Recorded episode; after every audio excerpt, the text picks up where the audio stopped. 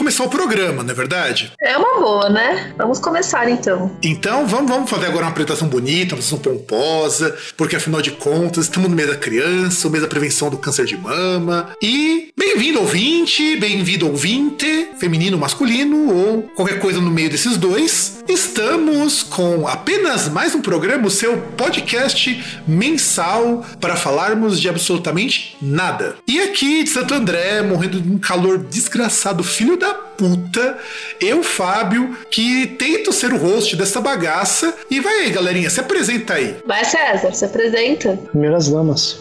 Então vai, César, se apresenta. ah, esqueci que você não é dama, é verdade. Você é corintiano. Ah, já me apresentou, né? César aqui. Não tô com um saco pra me apresentar. É, quer dizer, você se apresenta sem saco, né? É, eu tirei meu saco. Virei um. Virei um, ca um castrate. Virou um eunuco agora, né? Não, castrate. Eunuco se eu tirasse tudo. É verdade, verdade, tem razão. Bom, já, já que vocês estão falando de bolas, eu sou a Mari. Tudo bem aí, pessoal? Tô aqui falando de São Paulo, minha casa. Morrendo de sono. Hoje eu mal botei os pés pra fora de casa porque, meu, tá muito calor, tá foda. Não, hoje eu fui mais cedo falei, ah, vou fazer meus testes, né? Que eu tenho que fazer um, um curso online que eu tô super atrasado, tenho uma avaliação daqui 15 dias pra fazer e eu não comecei nenhum módulo. E eu falava, é, é sexta-feira, não fui trabalhar. É, eu acho que tava na hora de, sei lá, dar uma saída, comprar algumas coisas. E no cinema foi o que eu fiz para assistir um filme que, que eu achei que assim, é uma bosta. Eu já tinha ideia que é uma bosta, mas eu tinha que dar uma olhada que era um filme versão live action do pica-pau.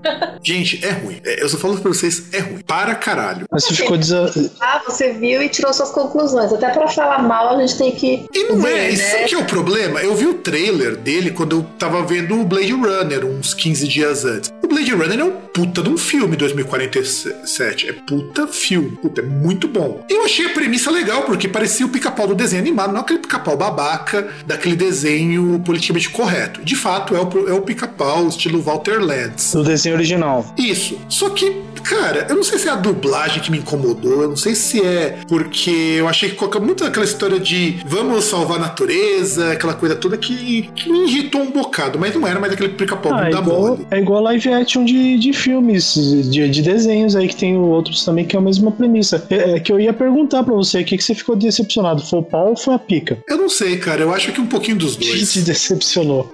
É, é, eu acho que talvez um pouco do pica porque faltou muito pau, sabe? Tinha muita árvore, mas não tinha pau. Talvez isso seja para compensar a falta de pau, né? É, não, com certeza. Picar, ele picou o filme todo, mas pau não tinha quase nada. vai ver que a mensagem, né? Fala, olha, se vocês não cuidarem da natureza, não vai ter mais não vai mais ter pau pra vocês. É, exato, é bem por aí. E a história é uma melancólica, né? Falando que o pica-pau era o último da espécie dele, que fazia 100 anos que ninguém via um pica-pau de cabeça vermelha. Sabe? Uma mensagem meio ambientalista que eu achei meio bosta. Era um mundo que não tinha mais homens, só tinha É bem por aí, é bem por aí. É bem por aí. Uh... Não, e assim, eu entendo que é um filme para criança, mas, cara, que filme pra criança você colocou uma mensagem dessa que o cara é o último da espécie dele e que se ele morrer, acabou tudo? Aliás, dependendo da criança e do da faixa etária, você não quer falar de morte para ela, porque ainda não, não tá meio que na, na época de entender isso, né? Não, e eu não entendi premissa do filme. De verdade, eu fiquei bastante confuso, porque o foco era para ser do pica-pau e, e, sabe, assim, parece muito com aqueles filmes do Garfield versão live action, sabe? Que aqueles também são igualmente ruins. Inclusive, eu acho que o render que utilizaram é o mesmo. É, aí ficou, era pra ser pica-pau, mas ficou tipo um Capitão Planeta, né? É, exato, exato. E eu falei assim, quando eu vi o trailer, é né, claro que o trailer não fala muito da história, falava de, a história era muito uma história típica do pica-pau, sabe? O cara quer construir alguma coisa lá e quer derrubar a floresta onde pica-pau tá. Tem acho que 10 episódios do pica-pau que são essa premissa que são muito bons. Uh, derrubar a floresta não, né? Geralmente derrubar só a árvore dele e aí dá todo o problema, né? Então, que, que na verdade foi o que a premissa me ofereceu lá do trailer. Eu falei, se for assim, então vamos resgatar uma temática do desenho dele, que é uma temática muito boa, gera episódios muito legais. Aí na hora que você começa a ver que o bagulho é pra falar sobre pai ausente, aí o moleque. Acho que vocês até se identificar que o moleque é guitarrista ainda por si. É, é muito engraçado. E, e, do nada o cara consegue, vai lá experimentar uma guitarra. Sabe aquela história tipo Bill e Ted? Bill e Ted não, é o quanto mais idiota melhor? Sim. Então, chega um moleque lá na loja de instrumento, o moleque fala que ele não tem dinheiro, quem tem dinheiro é o pai dele, e a menina falou: Ah, eu te empresto a guitarra, você entra na minha banda porque a gente precisa de guitarrista. E eu fico, mas caralho, é que merda, sabe? É, é, muito aquela coisa, tipo, acredite em seus sonhos. É, é, é, é muito é muito boçal para mim isso daí, sabe? Eu esperava que fosse aquele. Mas o pica-pau tem um jeitão psicótico, estilo Walter Lentz, isso é legal. Só acho que foi muito mal aproveitado. É tá cheiradão. É, ele, ele tem um jeitão meio. meio. A gente chama isso aí de, de shot eye, sabe? Aquele olhão bem, bem psicótico. É aquele, é, é aquele pica-pau de heterocromia, né? Isso, exato. Exato, exato. Ele tem um jeitão assim que é legal. Inclusive, ele não é assim um pica-pau é, Capitão Planeta do ou escoteiro mirim daquela versão lá do remake do pica-pau. Mas foi muito mal aproveitado. Eu achei muito mal aproveitado. Caramba, que pena. É, é uma pena mesmo, mas vamos dar os nossos avisos de praxe pro pessoal antes de nós começarmos o programa. Em primeiro lugar, gente, este é um programa que não é recomendado para crianças. Então, se você é criança menor de 18 anos ou se você é eleitor do Bolsonaro, que é a mesma coisa, não escute esse programa. Não, esse pra... é uma criança ou, ou, se você é uma criança maior de 18, né? Exato. Exatamente. Você é uma criança que que vê problemas onde não existem, porque também tem essas crianças que acontecem também, as problematizadoras do rolê. Esse programa é para você, porque a gente vai falar muita bobagem. Inclusive no iTunes ou Apple Podcasts, agora como tá, tem indicação de maiores de 18 anos, conteúdo restrito. Então, escute por sua conta e risco, mas saiba que desrespeitamos dogmas, desrespeitamos a nós mesmos que mais nós respeitamos também? Principal. E, e, se você for ouvir e reclamar, nós vamos tirar sarro da sua cara. Com certeza. E no próximo des... programa. Porque desrespeitamos. Exato, desrespeitamos a família tradicional, desrespeitamos você, ouvinte. E se você aguenta escutar, parabéns, você é masoquista para caralho. Desrespeitamos a sua mãe. Exatamente. A sua mãe, principalmente, aquela vadia. A gente brinca de a sua mãe é. Não, a sua mãe é, já, já passou. Provavelmente a sua é. mãe é e continua sendo. É. Partimos do, do pressuposto que ela é uma pessoa muito muito dada. Exatamente, senão você não tinha nascido, né, seu filho da. Verdade. É, é, mas tem às vezes que ela é dada, mas usam camisinha, né? É, mas aí não seria. Mas aí, mas aí ela não seria mãe. Então, mas tem às vezes que o gozo fora realmente foi fora, não, não errar o alvo. É, exato, é verdade. É, tem, tem, tem vezes que, por exemplo, baixa na boca, né? Exatamente. Você baixa na boca. É, é, é, questão de mira. É questão de mira e questão de princípios. Questão de princípios. E, César, quem nós vamos homenagear hoje, nessa data fatídica pós-Dia das Crianças e nesse calor de fritar mamona no meio do asfalto? Quem? Ah, eu acho que é aquele prefeito que ele é tão. que ele parece uma obra de arte, né? Parece uma obra do Romero Brito.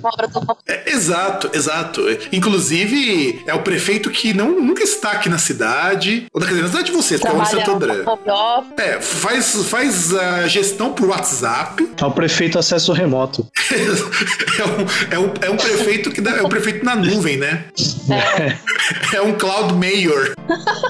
e, afinal de contas, nós temos o cloud computing e o São Paulo inventou o cloud mayor. É, é que aquele negócio, né? Como tem o prefeito em exercício, os cargos em exercício, ele é o prefeito em trânsito, né?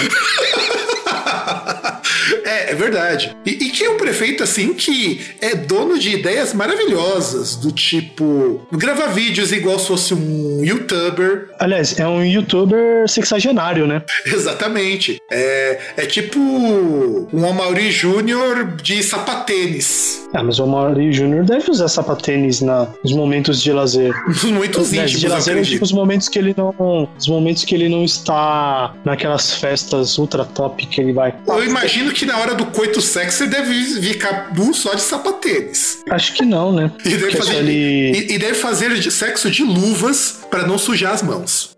Eu acho que não, porque, sinceramente, ele tem um perfil que ele só recebe, então não tem por que ele ficar se preocupando com isso. Mas como que ele vai limpar a bosta depois da, da parte de trás? Ah, mas isso aí não é problema dele. É verdade, ele paga alguém pra fazer isso. Ou, ou bota a culpa no outro partido. Exatamente. Sim. Por quê? A- Afinal, a- as pessoas dizem que sua gestão está pior, está indo cada vez pior. A culpa é de quem? É sua porque você não está fazendo aquilo que você prometeu?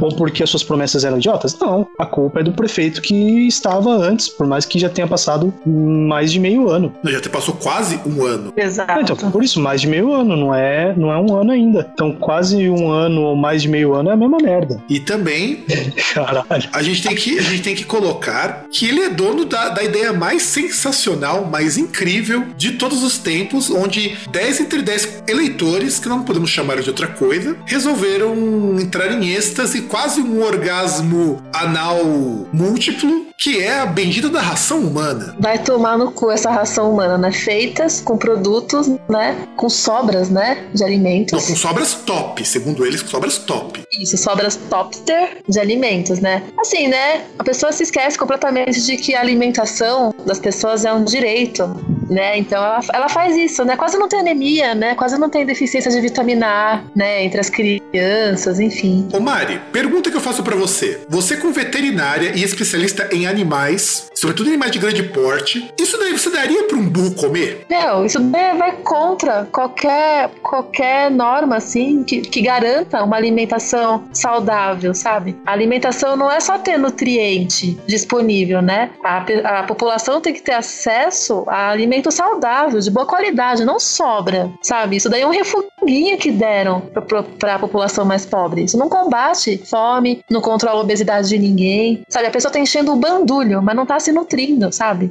E eu, Em vez do cara faço uma investir, em vez do cara investir, sabe, no pequeno produtor, no pequeno produtor rural, em vez dele fazer alguma política que, vo- que volte, né, a- que as pessoas tenham acesso a alimentos, que nem baratear alimento nas periferias, né, fazer surgir mercadinhos nesses lugares com preços melhores, não, o cara faz isso, dá ração pra, pra galera. A- Aliás, se, se ele falava tanto que ele queria fazer parceria com o governo do estado, por que não ampliar a rede Bom Prato, que é algo do estado? Pô, e o Bom Prato era do caralho, eu comi, passei muito tempo da minha faculdade comendo no Bom Prato. Sim, é, pô, refeição por um real. Não sei se ainda É. tá um real. Tá, tá um real ainda. Aqui em Santo André, inclusive, foram pra um outro lugar maior, porque não estavam dando conta da quantidade de gente que ia comer. Eu já comi do Bom Prato de Santo André duas vezes e falo que, que é bom, é, é comida de verdade. Só o feijãozinho que é meio zoado, que eu acho ele muito aguado pro meu gosto, mas, cara, é. Ma- Mas não é, não- é, é- é que não é zoado, né? Porque zoado você pressupõe que tem algum problema com o alimento. É só que é algo que não é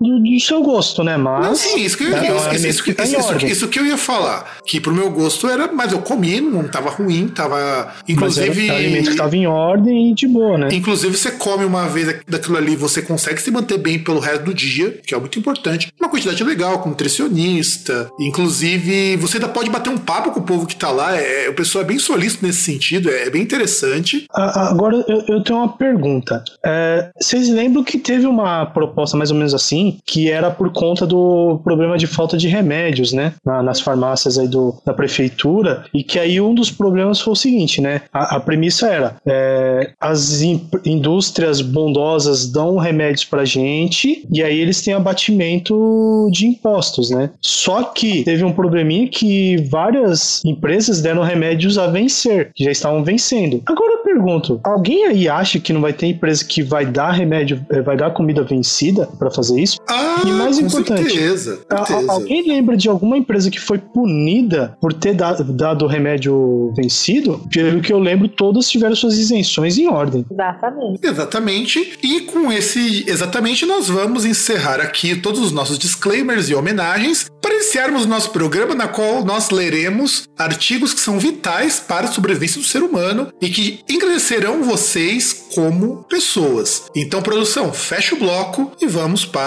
o próximo próxima parte do programa.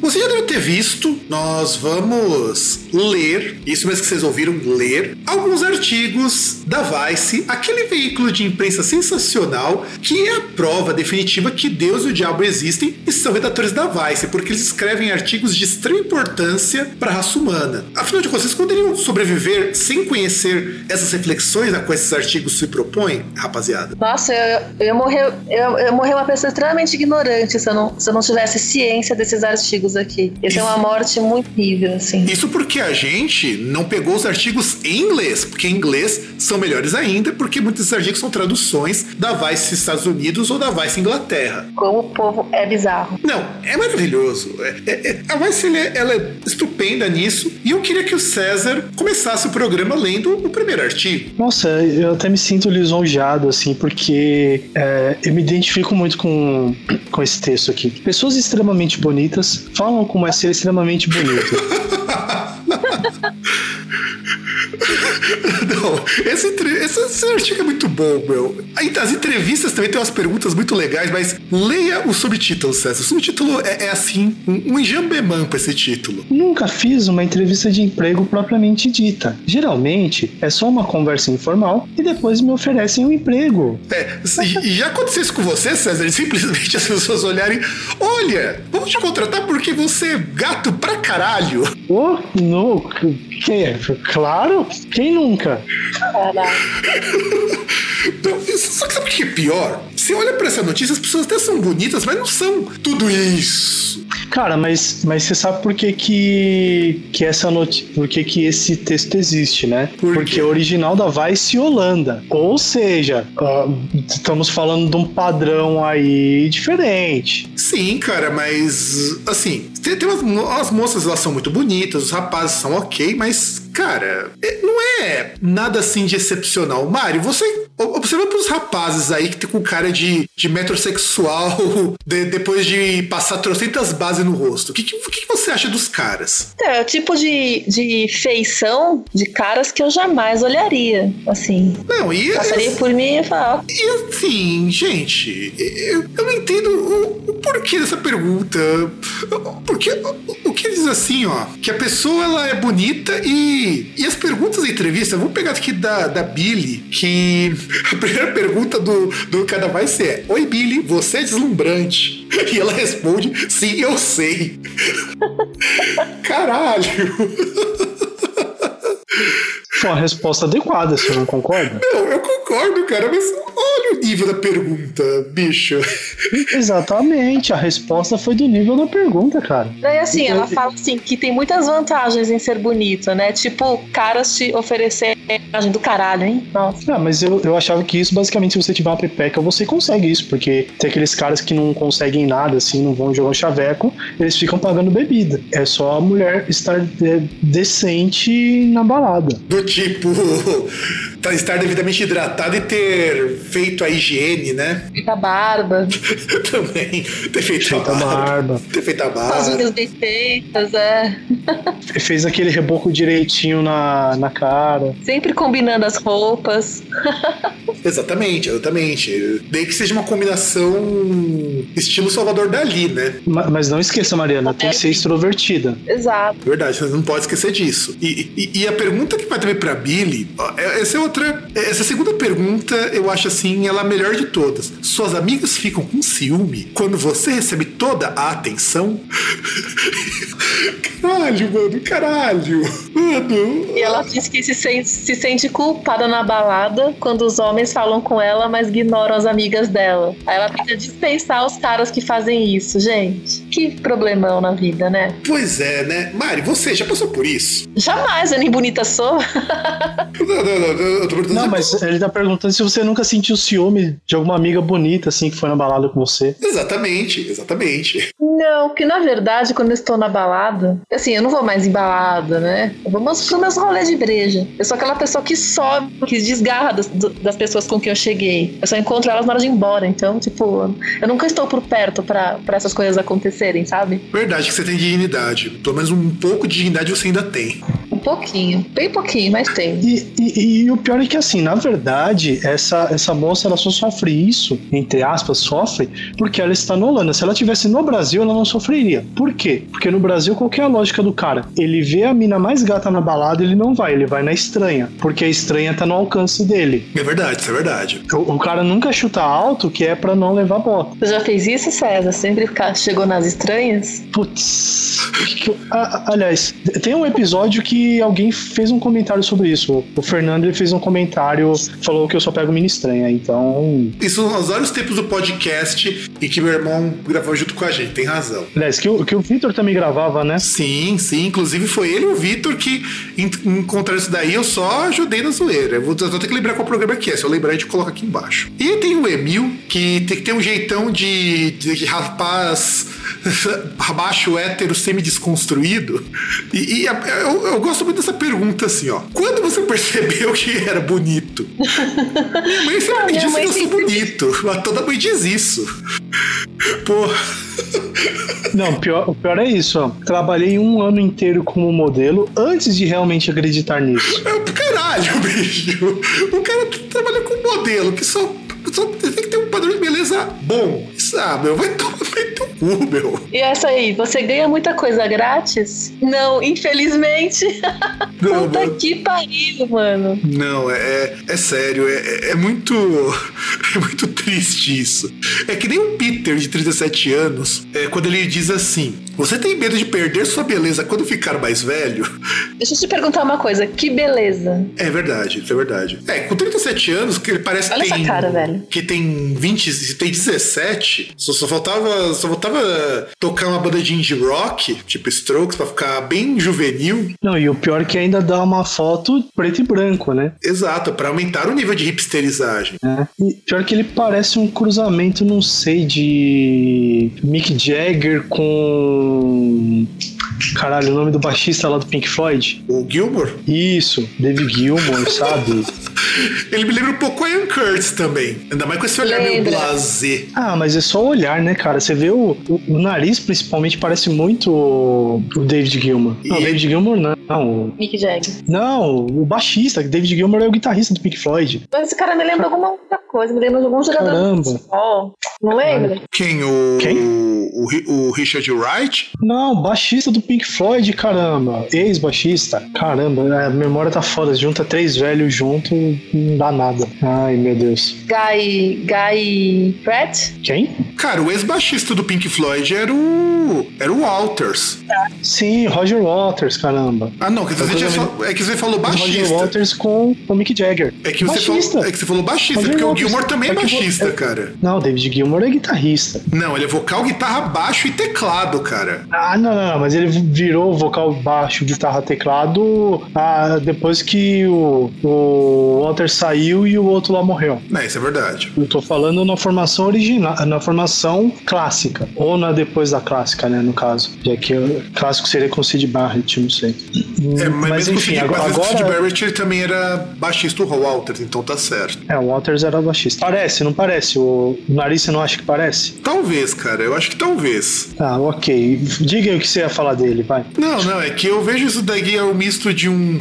daqueles caras de tipo 17 anos que resolveu ter aquele visual anos 70, com aquele cabelo meticulosamente desarrumado arrumado, roupa de qualquer jeito que compre brechó, e é dado como cara bonito. Eu não sei onde, de verdade eu não sei onde. Na esclera, talvez. Talvez, talvez. A gente não sabe, talvez. Aí tem também essa moça, que pelo nome eu acho que deve ser italiana, a origem dela. E, e a primeira pergunta que faz para ela é uma pergunta ótima. É sempre ótimo ser tão bonita?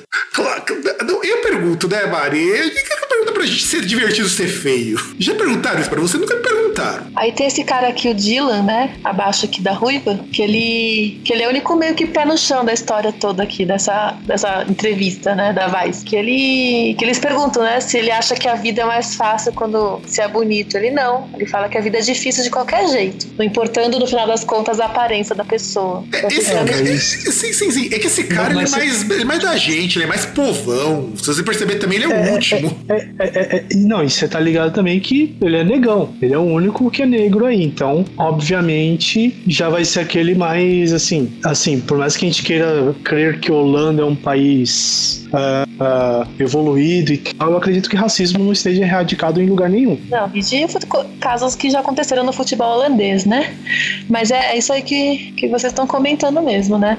Às vezes aquela pessoa olha para ele e fala assim: é, nossa, que negro bonito, sabe? Sabe? Esse comentário meio Que merda, negros assim. maravilhosos. Esses negros maravilhosos. Grande Luiz Roberto. Ai, ai, ai. Como não? Cara, eu devia, eu devia ter colocado isso numa, na cartão cheia e mandar, cara.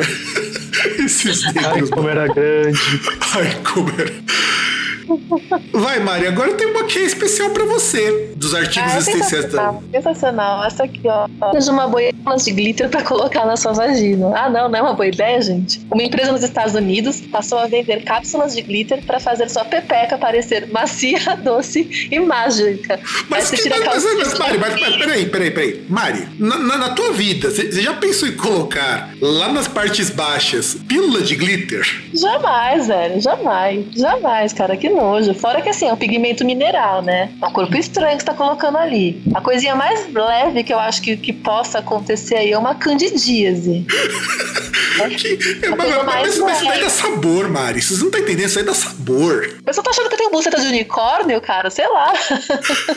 não, isso é que. Não, Pega as imagens em inglês. A imagem em inglês é maravilhosa. Ó, tá escrito Do not swallow. Quer dizer, a pessoa não vai fazer sexo oral com isso. Então, já eliminou a possibilidade. mas, é, mas né, foto... porque. Não, e, e, o pior é assim: é que, poxa, você não pode fazer o sexo oral lá e tal. Então você não pode ficar com a língua colorida, igual fazer com aqueles chicletes? Não, não pode. Não pode pintar a língua. Ah, mas aí também podia ser pior, né? O cara podia chegar e mastigar, né? Os lábios. e detalhe, se liga nos ingredientes dessa porra. Ó, tem um pigmento mineral que é de mica, é, amido de milho. tipo, e... maisena, é uma maisena colorida, pô. Então é comestível, pô. Tipo, gelatina e sacarina. Isso é meio de cultura pra bactéria. Caralho, caralho, não, jamais, não. Mas na verdade a vagina é meio de cultura pra bactérias. Naturalmente. Da puta, gente. É muito legal, assim, o nome do, do produto que é o Passion Dust que é o pó da paixão. É, The Pretty Little Pill That Makes You Magically Delicious. Quer dizer, a, a pequena pílula, a bela pílula, da The Pretty Little Pill. É que tem como traduzir isso de português sem parecer idiota, mas seria uma coisa assim com a. Mas é bonitinho, você falando fica até meio musical, assim, sabe? é, que, é que essa é a diferença quando você pega alguém que trabalha com isso todo dia, dando aula de inglês, né, porra? e assim, sou meio meigo, assim, imaginei aquelas meninas fofinhas, sabe? Que quer dar, mas não quer abrir as pernas, usando um negócio desse, assim, pra não parecer que sexo é uma coisa suja, feia, sabe? Não, não, mas o engraçado é o Magical Delicious. Magicamente delicioso. Como, bicho? Você não pode nem meter a língua lá. quase as meninas superpoderosas, né? Exato, é. exato. Cara, é muito, é, é muito ruim isso aqui, meu na moral, meu, isso, isso daí devia se chamar cápsula de vacilo. Cápsula de vacilo, certamente. Meu, isso é meio de cultura, Bom, isso daí é. Já é de vacilo, né? É verdade, é. de verdade. É um, já, já é vacilo que dá origem a alguns bacilos quilos, né? Aí tem uma É, menina aqui, né, que tá falando aqui, né? Ainda sinto vergonha por ter me sentido atraída por esse produto. Mas entenda que, como alguém que tem uma vagina e adora glitter, eu era o público-alvo perfeito. Claro, como você era idiota, na verdade, né? claro, né? Que, que- quem nunca, né, Mari? Pensou em misturar vagina com glitter. é, se os caras fazem breja, né, com fluido vaginal, imagina uma breja com glitter, fluido vaginal, né? Não, os caras não. Uma moça faz com o fluido dela, né? É a produto polonesa. único. É, não, é assim como acontece, já emendando então, aproveitando a deixa da Mari, que é, que é a terceira notícia, terceira notícia de matéria que é como preparar o café da manhã com a sua vagina. Não é porque dá pra fazer que recomendamos que você faça. Que, que é assim, é, é maravilhoso. Quando eu li isso daí, foi inclusive o que deu origem a essa pauta, foi esse, foi esse artigo, porque a moça ela resolveu fazer iogurte com bactérias cultivadas na própria vagina. Mandou. É, é assim, eu não entendo. né, De você, Mari, que é uma pessoa que já estudou isso, conhece isso daí melhor do que nós dois, que somos dois broncos que simplesmente dão risada de tudo. Assim, não, a humanidade, na, na história da humanidade, já provou que, que dá pra fazer iogurte e outros produtos oriundos da, da fermentação, né? Com outras coisas, sabe? E assim, da vagina, tudo bem, tem lactobacilo lá, sabe? Só que, e, e isso usa pra fazer iogurte. Só que além do, desses, né, do lactobacilo, tem outras coisas meio ruins ali, né? Tipo bactérias, assim. Então você tá. É uma coisa meio poluída, sabe? Você não tá tipo colocando uma coisa gonorreia, né? é, tem as, as outras bactérias ali que, meu, sei lá, contaminado assim da, do xixi, sabe? A- a- E a- a pessoa vai pegar isso e vai fazer iogurte e vai comer essa, essa merda, cara. E, e- e nem e nem precisa chegar tanto aí, como o Fábio falou. É só pensar o seguinte: amiguinho, faz o teste. Pega quando você for abrir aquele copinho de requeijão pra passar no seu pão. Pega. a Peraí, peraí, peraí, peraí, peraí, peraí, que você Não, ia não. falar, pegar um copo de requeijão e passar no teu pau. Eu pensei isso também. Se, se- se eu falei que não é pra ir tão longe, como é que eu vou falar uma coisa dessa, cara? Não sei, cara, mas saiu. Eu posso? Pode, Posso- cara, pode. posso Eu- prosseguir? vamos, vamos- entender que pão é, é, é, é uma, uma simbologia para pau, vou- vai. Calma, vou, vou retomar. Amiguinho, faça o seguinte teste. Quando você chegar na sua casa, você vai comer aquele requeijão lá. ah, Faz o seguinte: antes de você colocar a faca no copo, passe a faca na língua, dê uma bela lambida, uma bela chupada na faca, e aí pegue o requeijão. Das outras vezes que você for fazer, faça a mesma coisa. Aguarde alguns dias e veja se o requeijão vai estar normal. Deixa fora Não da tá geladeira pra dar uma agilizada no processo, sabe? Não, deixa, no, deixa na porta. Deixa na porta que já funciona. Depois de um certo tempo aí, vai criar lá uma, uma populaçãozinha. é, vários carinhas que. Aliás, uma turminha cheia de traquinagens aí que é, passa por altos, altas aventuras junto. Enfim, não saiu como eu queria, mas eu expliquei, pelo menos. Na verdade, eu quero ter que fazer o seguinte: quando você for fazer aquela cunheta, aquela cunheta estilo fist fuck, mete a mão no feijão e guarda, aguenta uns dias. Só isso. Pra você ver que nem tudo é probiótico, né, na vida. Ou pode ser, ou pode ser. A, a- a moça aqui ainda disse que. ó, ó, essa frase que eles destacaram, eu acho que resume bem a delícia. É o delicatessen disso daqui. Sua primeira forma, fornada. ó, eu já tava falando bobagem, vai. Voltando aqui, sua primeira fornada de iogurte tinha um gosto azedo, pungente e que quase formigava na língua. Ela o comparou a iogurte indiano e comeu com alguns mirtilos. Que delícia, hein? Que delícia. É, é, tá parecendo que, o que o meu irmão falou uma vez, quando ele veio aqui pro Brasil, do iogurte islandês, que ele fala que é uma coisa que só gente que não tem paladar come. Eu acho que deve ser a mesma coisa de iogurte indiano, pra a pessoa se convencer de que aquilo não é tão bosta quanto parece.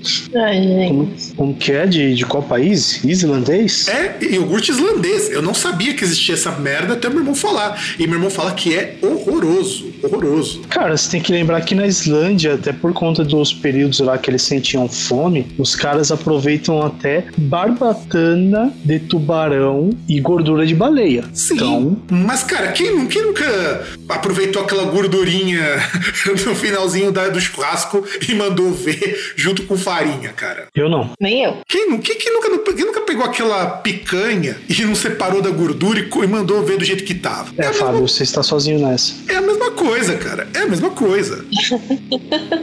Não, mas é, de, de verdade, já, já, pode colocar a trilha aí, Fábio. Hello, darkness, my old friend.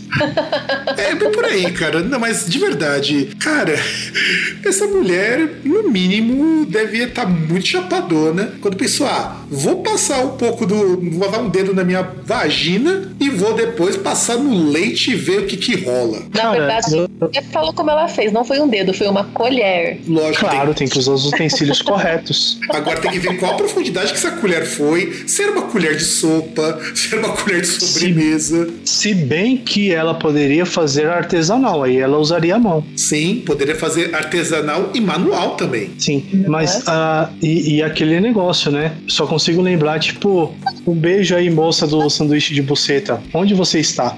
Verdade, podia combinar iogurte de de probióticos de, de vagina junto com sanduíche de buceta. Eu acho que dá um café da manhã muito saudável, muito nutritivo, muito digno. Imagina ser... aquele café, aquele café passado, coado com água de xoxota, gente. Não, tem que ser feito com água de chuca. Não, não, não, café, café coado na calcinha. Na calcinha com água de chuca. É. E, e, e, sem contar que tem, tem que ser aquele café... Vai ter praticamente, César, um kombucha feito com café. Sim, e, e você faz o seguinte ainda, você não... Você vai pegar o grão do café e vai torrar. Só que antes você vai pegar o grão do café e vai dar pro seu cachorro comer. Sim. E aí o, o produto que vier depois é que você vai fazer o café. Não, não, não, não pode ser pro cachorro. Veja, na verdade tem que dar para você mesmo comer, porque você tem que ser autossustentável.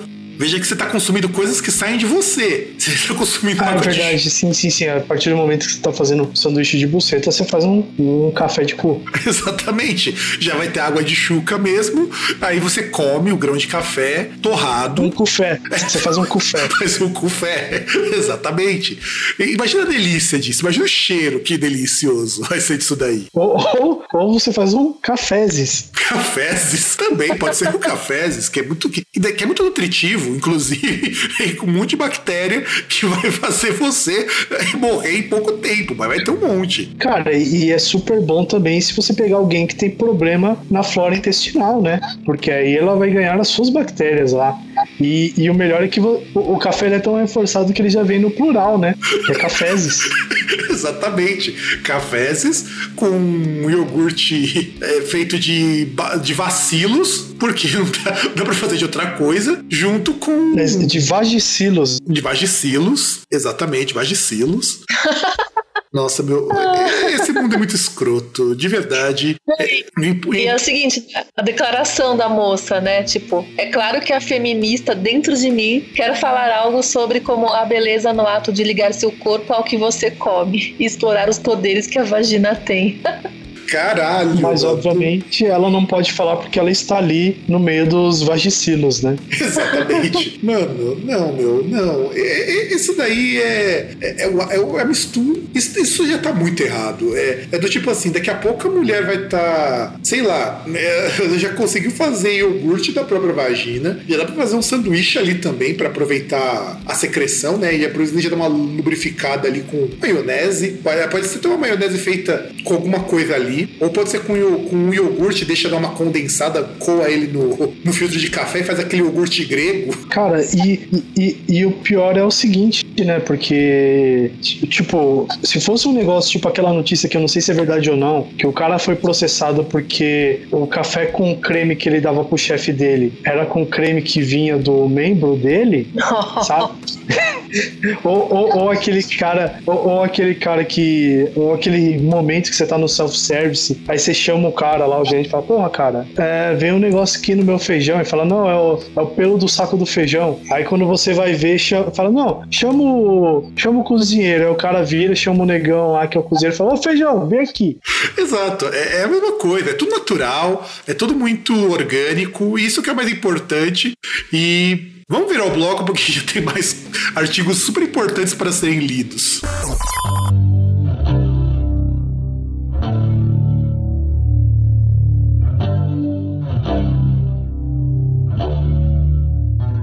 Não deixe que este robô, não deixe este robô te fazer um boquete. Há muitos outros aparatos melhores para isso, ok? Porra, mas como assim aparatos, meu? Como assim aparatos? Eu não entendo essa lógica da pessoa da Vice. Amo robôs de coração. Sexo é legal? Acho. Aí tá falando daquela ideia de robôs sexuais, né? Então, que tá fazendo um sucesso, né? Principalmente na Ásia. Aí, que, que meu, velho, isso, é, isso pra mim é muito bizarro. E tá falando aqui que tem uma loja de robôs sexuais na China, né? Que tem esses as, a, é, Real Dolls. Fala que, que você pode trepar com esses robozinhos, né? Você compra lá a boneca, mas aí você não tem aquela coisa chata, aquelas mazelas do relacionamento, onde tem TDR, sabe? Essas coisas. Não tem que viver o relacionamento. E aí, tipo, o cara não recomenda que, que você deixe que o robozinho faça um boquete em você. Imagina, né, os acidentes que possam acontecer nesse momento, né? Assim, formar um vácuo, acontecer algum acidente, Pô, né? Formar um vácuo ia ser louco, hein? E já imaginou Mas... o, o pingolim ali preso? o cara fala, caralho, como... e também de chinês que é pequenininho, né? Porque, porque, não, porque olha a válvula de sucção. Gente, a válvula de sucção cabe meu dedo mindinho nela. Véi. Você, César, o que tem a declarar sobre isso? Então, cara, na verdade, eu acho que a questão da sucção aí do vácuo é, é, é, é tipo um feature, porque se der o vácuo é legal, porque assim, aquele negócio, você tenta tirar, você tenta tirar ele volta, você tenta tirar ele volta, você tenta tirar ele volta. É, é mais prazer, né? É mais prazer. É, eu acho que só precisaria ter uma válvula de escape atrás para você soltar quando você quisesse que terminar, né? Mano. Eu fico imaginando assim, pagar paga um robô para fazer um boquete. Gente, e eu acho foda, eu quero colocar aqui, tem outros aparatos. Será que a pessoa não cogitou, em nenhuma hipótese, arrumar uma moça ou um cara, se o cara for gay, para fazer um boquete? Não, então, mas aí o, outros aparatos, porque tem o flashlight, lá tem outros que imitam boca, né? Gente, olha as fotos, gente. É uma escadinha, assim, é, é uma coluna de metal, uma cabecinha de borracha, uma peruquinha, tipo, de roupinha. Velho, tem que e, é muito, e é muito feio isso. É muito feio. Na frente da pessoa. É, é, é, é, tipo a Rose dos Jetsons, né? É bem por aí. Já pensou, cara? O robô em formato de Rose dos Jetsons ia fazer sucesso se alguém fizesse uma Real Doll assim. Cara, eu acho que não, hein? Ô, cara, e como ia? Ainda mais pros tiozão saudosista. Cara, mas eu tô falando na questão da usabilidade. Meu, os caras fazem boquete com robô, caralho. De usabilidade, o pessoal tá pensando nisso. Você tem, você tem nego, César, que faz sexo com Fusca. ah, ah, ah, aliás, aliás, foi legal ter. Você me lembrou isso aí, uma, um episódio anedótico há milhares de anos atrás, no programa daquele maravilhoso sonegador de impostos do, da, do sistema brasileiro de televisão. Apresentador, sabe, né? Aquele, aquele roedor, sabe? Porque é, foi uma matéria que foi apresentada no programa dele que mostrava um resgate dos bombeiros que os bombeiros eles foram resgatar. Ele ficou preso, uma parte do corpo dele ficou presa numa roda. Ah, a, sim. A parte, do, a parte do corpo que ficou presa foi o membro dele, né? E aí até foi engraçado, porque assim, os caras foram lá e falaram: bom, vamos resolver isso rapidão. Pegaram a serra circular e foram serrar. Só que quando começaram a serrar a roda, o cara começou a gritar. E aí os caras falaram: ah, verdade, tá esquentando. E aí, enquanto um cara, um bombeiro ia lá com a serra, o outro ficava jogando lá uma garrafa de água para poder esfriar. Nossa, né? cara. O cara não se queimar. Não, mas, mas o melhor, o melhor de tudo, o melhor do brasileiro é que depois de tudo, o repórter foi entrevistar o rapaz. e aí foi lá, foi lá. Per... Perguntou tipo, assim: falo, é, como, já... por que, que você enfiou o pinto numa rodinha? Isso não era não, um calma, calma, calma. Então, aí, na verdade, era um senhor aí, já devia ter seus 49 para 50 anos. E aí ele foi lá, pô, fulano, não sei o que, né? Poxa, é você foi aí com a roda e tal. Falou, é, tal, fui lá, tá no momento assim meio carente, fui lá na roda. Ele falou, ah, e aí, você é solteiro? Falou, não, eu sou casado. Aí o cara ficou, o repórter ficou confuso, né? Falou, rapaz, mas se você é casado, por que, que você foi fazer isso só com a roda? Por que você não fez com a sua mulher? Aí o, toda aquela simplicidade do brasileiro, ele para, respira. e solta aquela, a, a, aquela pérola de sabedoria. Ah, rapaz, a roda é mais gostosa. Olha, tem rodas que até podem ser mais gostosas, mas eu achava que era roda do figurativo. É, vai ver aquele negócio, né? A mulher não quis liberar a rodinha, né? pode ser, pode ser. E isso, inclusive falando de liberar rodinha, César, conte-nos a próxima matéria de extrema importância para a vida sexual dos homens brancos heterossexuais do nosso Brasil. Brancos, héteros, cisgênero, né? Góis. Góis. sim. Como fazer, como fazer sexo gay sem ser gay? É, é só, é- de é só uma pergunta, inclusive, existencial. Como fazer que nem o Vanderlei fazia lá no Caça do Planeta, que ia na sauna gay, mas não era gay? Exato. Coisa digna de uma saranduba, né? Que não pode ter a sua, sua sexualidade questionada. Exatamente. Sua exatamente. masculinidade questionada, né? É, o novo livro de Jane Ward, Not Gay: Sex Between Straight White Men, é uma investigação da cultura no homo que cataloga as muitas maneiras como homens hétero brancos exploram, explicam e desculpam seu comportamento bissexual. Tipo, não, não, eu, eu- eu vou perguntar agora pra você, Mari. Como fazer sexo gay sem ser gay? Velho, sexo gay sem ser gay. Meu, tem como não ser gay? Tem como? tem alguma maneira? Eu conheço que é só a broderagem. É só na broderagem que não é gay. Ou indo no clube da delícia também, né? Sim, porque só pode ser homem macho heterossexual pra pegar um monte de cara peludo. E, e até porque se você incluir o ser gay na conversa, o sexo não tem barreiras nenhuma. Pode virar é, zoofilia, se pode comer árvore, você vai aí pros multigêneros aí, multi, Não, mas, mas o ser gay, multimodalidades, ele é né? uma entidade. Calma lá, o ser gay é uma entidade na qual de você olhar pra ele, você automaticamente vai fazer sexo com alguma coisa, inclusive com ele. Que horror. Não, tem razão. É, é, é, muito- é muita carga de tensão pra pra um homem só. Mas é, é, mas é verdade. Agora, Qual o seu comportamento bissexual, gente? É, é tipo ficar abrasando uma, co- uma coisa que a pessoa quer, tipo, não quer que saia do armário, entendeu? não, tipo, é esses caras, como diz lá o, o povo lá do Decreptus, que é dar muito ao cu. Isso sim. é uma é- meio é- escusa, né? É, é- é que na verdade são aquelas pessoas que, aí como o Fábio citou um podcast e você citar outro, é aqueles caras que não aceitam, aliás, aqueles caras que não abraçam aquele ensinamento do chorume, que basicamente é aceite. É, aceite. Tá Simplesmente, fazendo ace- isso? simplesmente É, aceite. É, mas Aceite, as você pessoas está querem ficar naquele, que elas querem ficar naquele paradigma, né? Eu sou homem branco, né? Machão, que tem que fazer coisas de homem, enfim, caralho, né? É aquele- Principalmente com caralho, né? Principalmente com caralho. Se for da menina, É, melhor aquele ainda. cara- É aquele cara. Na verdade, É- que, ele, é que- que ele é, na verdade, ele é um coxinha, mas que adoraria estar comendo um croquete, sabe? É, é aquele cara right side Fred, né?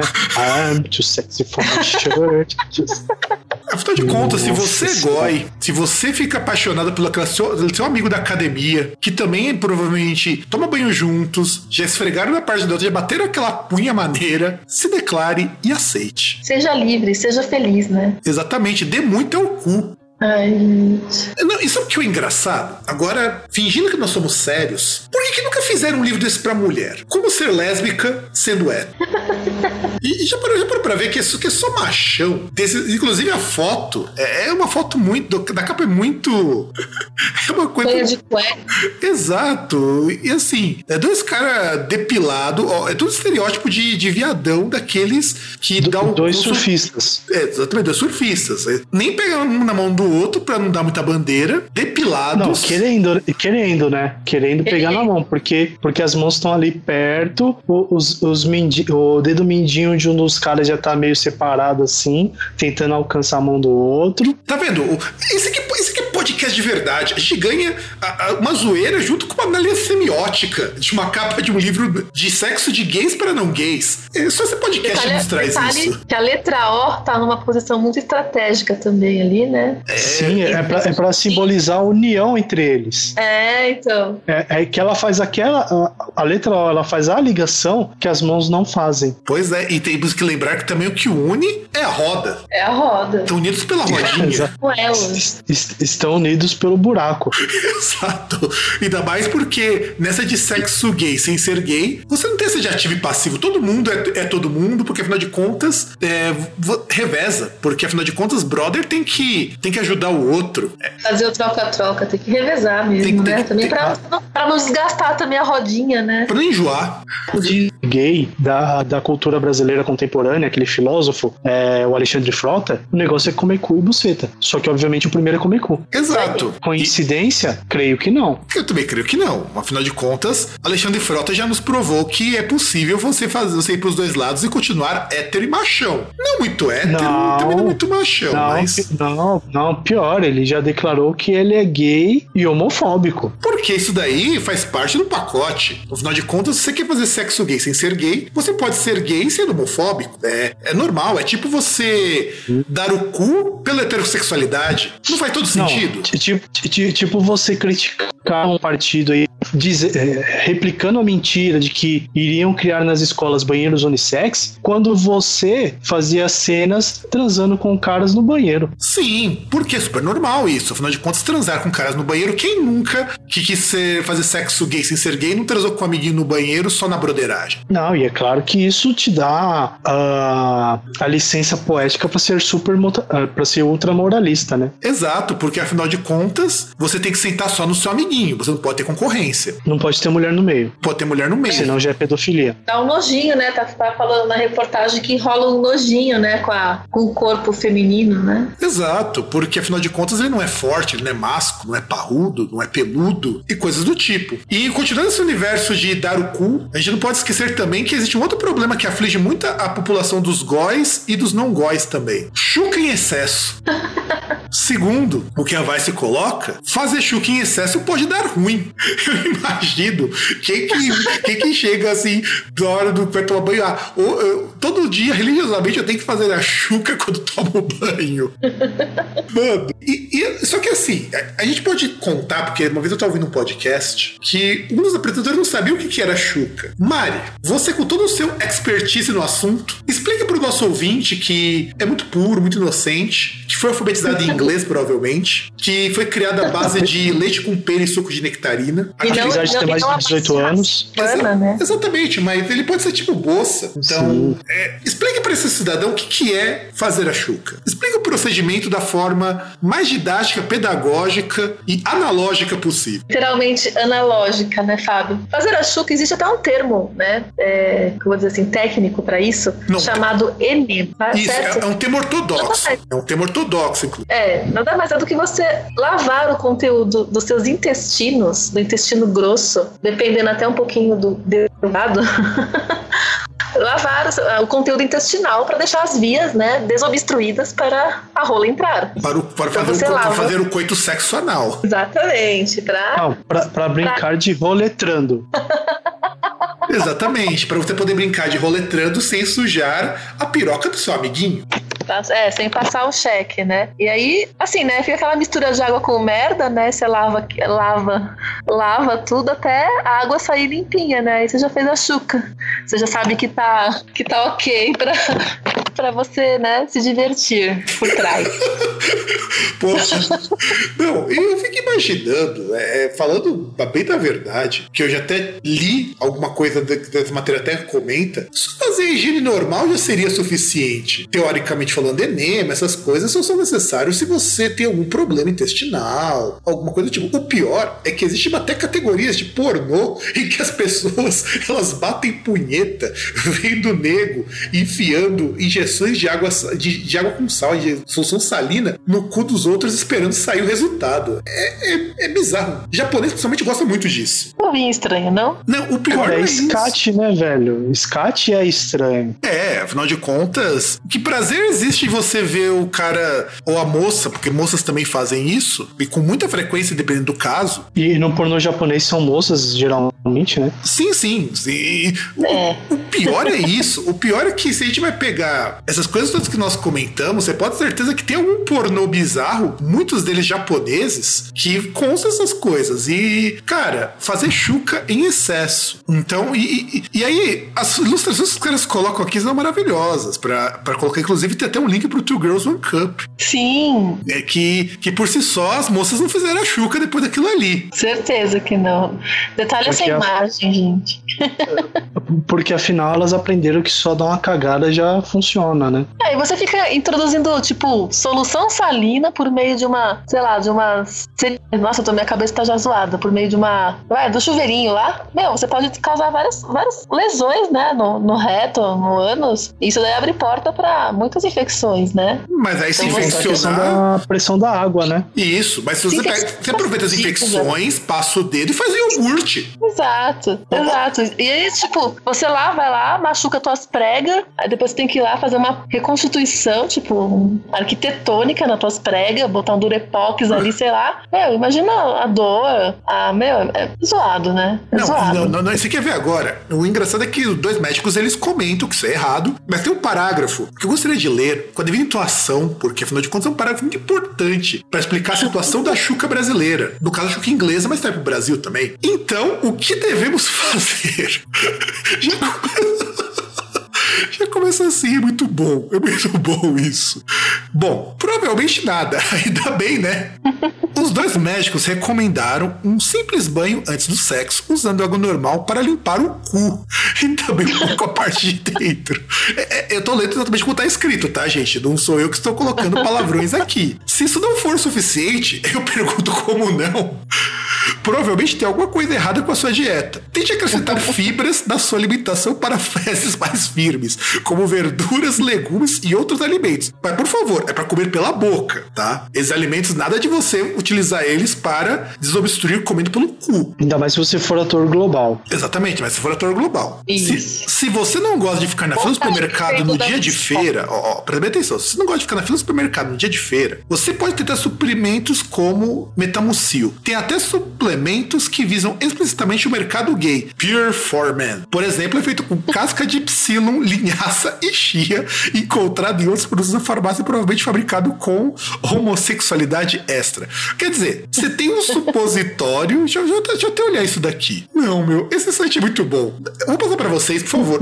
Mas se você tem um supositório, você não, não entra mais ou menos no mesmo problema Não, olhem isso.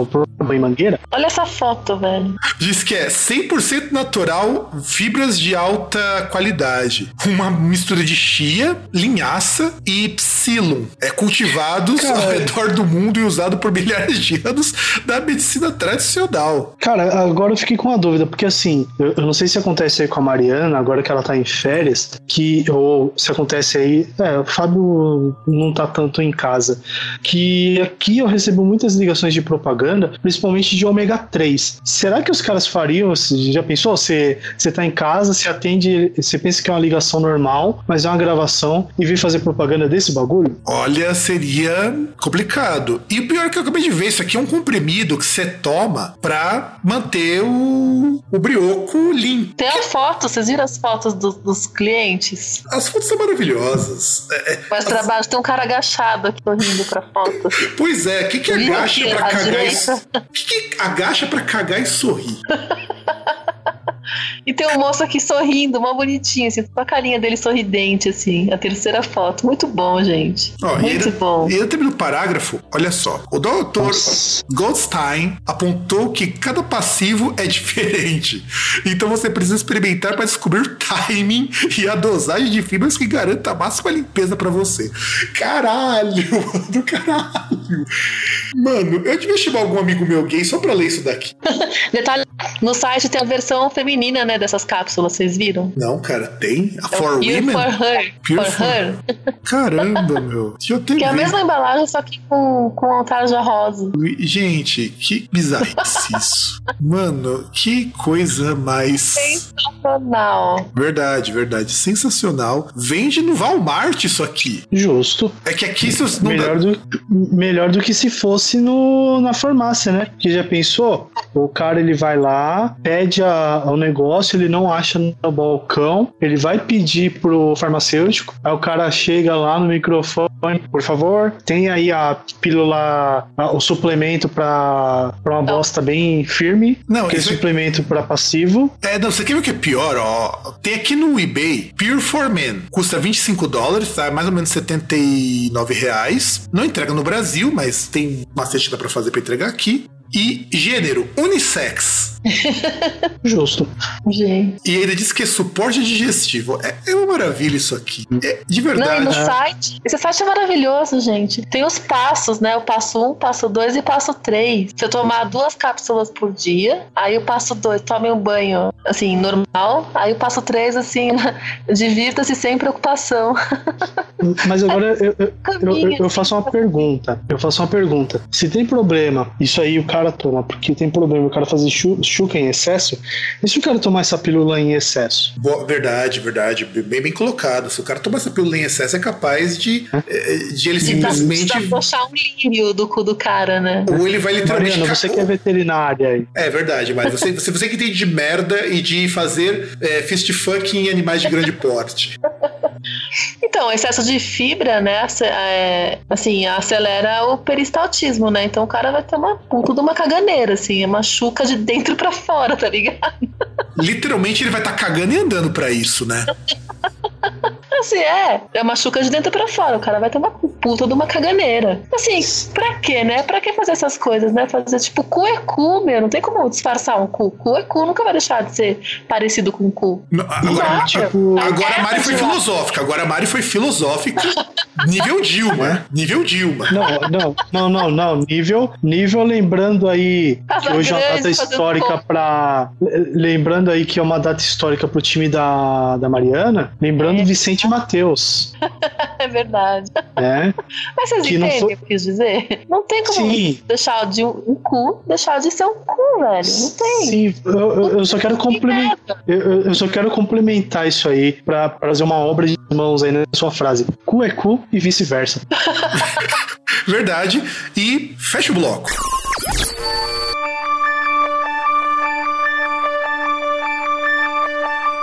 E pra terminar agora, assim, esse último bloco, pra terminar aquela homenagem ao nosso maravilhoso prefeito em trânsito, uma uma- um texto que tem muito a ver com ele, né? Que como duas pedras de rio suaves e redondas balançando em lenço de seda. Esse é o subtítulo para apliquei botox nas minhas bolas para que elas ficassem mais lindas. Caralho. O pior, sabe o que, que é, César? Antes antes de a gente ler a notícia por completo e comentar, é que isso virou tendência, viu? De aplicar botox no saco. Cara, mas foi a, foi a primeira coisa que eu pensei foi o, o nosso prefeito em trânsito. Até porque, como ele está em trânsito, é necessário, como ele vai ficar muito tempo sentado, voando, que as bolas dele estejam em ordem. Exato. Tem, tem, tem que ter calizinho, tem que ficar apresentável. Sim. Já pensou, Mário? Você Por mais que ele lá não com apresente o- pra ninguém, né? com seu boy magia e de repente o cara tirar a calça e você vê que aquelas bolas tão redondinhas, com aquele saco escrotal lisinho, parecendo de um moleque de 12 anos. São as bolas mais bonitas que a bochecha do cara, né? Exatamente. Elas não se mexem. Elas se Já pensou? É, é. E já pensou bolas e bochechas rosadas? Exato. Você não sabe nem qual é qual, você não sabe qual beijar primeiro. Ou qual apertar. Você pode querer apertar também. Né? Bolas simétricas. Não, e você pode querer apertar. De repente você vai apertar as bochechas, você confunde as bochechas de cima com as de baixo. Pode Gente, isso acontecer. é muito bizarro. O primeiro parágrafo disso é muito legal. Você tá Não, injetando uma toxina nas suas bolas, né, velho? Pra elas se desencadear uma reação inflamatória, elas ficarem gigantes e, e inchadas. Então, basicamente, você conseguir uma elefantise nas bolas. Pô, pô, ser tendência também. O próximo passo é você injetar lá o. Acho que é um. É uma bactéria, não é que da elefantíase, Mário? É, é uma, um protozoário, né? Um protozoário, É, né? é a parte picada do, do mosquito Culex. Então, em é vez, na injetar, em vez de injetar bactéria botulínica, você podia injetar protozoários no saco pra ficar com uma bola do tamanho de uma bola de basquete. Pois é. E, e, e- e, assim, só, só acho o seguinte, né, Fábio? Que isso não dá muito. Não vai ser uma moda que vai pegar no meio podcaster, né? Já que podcaster do sexo masculino parece que tem uma mania de perder uma das bolas, né? Sim, sim, verdade, verdade. E, e não é só perder bolas num podcast só. O grande João Carvalho é prova disso. Não é? E, e, aliás, inclusive eu citei aí o. Como você citou o Decreptus, eu citei o Chorume, que um dos membros também é monobol. Exato, exatamente. Então quer dizer, isso não vai virar tendência nunca entre a gente. A gente também tá fadado algum dia perder as nossas bolas, talvez numa aposta. Quem nunca, né? É, só, só a Mariana que tá livre porque ela protege as bolas dela. Verdade, E as verdade. bolas são inteiras. E ela não precisa, ela nem precisou aplicar botox. Não. E, e- e- não, e até porque é aquele negócio, né? Só da pessoa ir tentar lá atingir as bolas dela, ela põe a piroca pra fora, a pessoa se assusta, né? Eu uso a minha piroca como, como, como bastão pra rebater. Sim, e a pessoa fica literalmente de boca aberta. Nossa, eu achei o texto em espanhol, gente. e- Ele é muito bom. De que é complementar. Vou mandar pra vocês, ó. Porque isso, isso tem um nome, essa técnica, chamada de escrotox. E olhem, este, este site aqui em espanhol, se você entender espanhol, só, só- só leia o que for parecido com português e divirtam-se. Tem fotos do processo, o que é melhor ainda. Uma técnica que, que melhora ovos. Manda o Evo. Manda huevos. Mas posso. Deixa eu abrir aqui, eu, eu, vou, eu vou querer ler. Ó, porque, daí já comenta porque existem outras técnicas também que foram surgindo junto com esse Crotox. Surgiu o clareamento anal. Puta, clareamento anal. A gente tinha que achar uma matéria sobre isso, porque, ó, já, já, já temos bizarrices no mundo do sexo que é botox no saco, clareamento do cu e redução de lábios vaginais pra ficar mais apresentado. Gente, daqui a Não, pouco a gente ainda, vai. ainda- tem aquelas que, que, que fazem a cirurgia também pra, é, entre aspas, revirginar, né? É verdade. a- aquela Angela Bismarck fez, né? E pagou uma fortuna pra isso. É. E, e eu fico perguntando, Não, não daqui a pouco a gente vai ter duas não, categorias de não. sexo. Não, não, não, não, não, não pagou não, porque tanto o primeiro quanto o segundo marido dela eram cirurgiões plásticos. Ah, é verdade. então verdade. saiu na faixa. Mas, mas olha só, olha que coisa, que coisa bizarra. Daqui a pouco a gente vai ter que criar duas categorias para sexo: o sexo assim e o sexo orgânico, que é aquele seria um aditivo. Praticamente isso e, é sexo. né? e, e Cara, eu tô, no tô horrorizada com essas fotos. e, e- bolas e aqui, o pior- velho. E- e o pior-.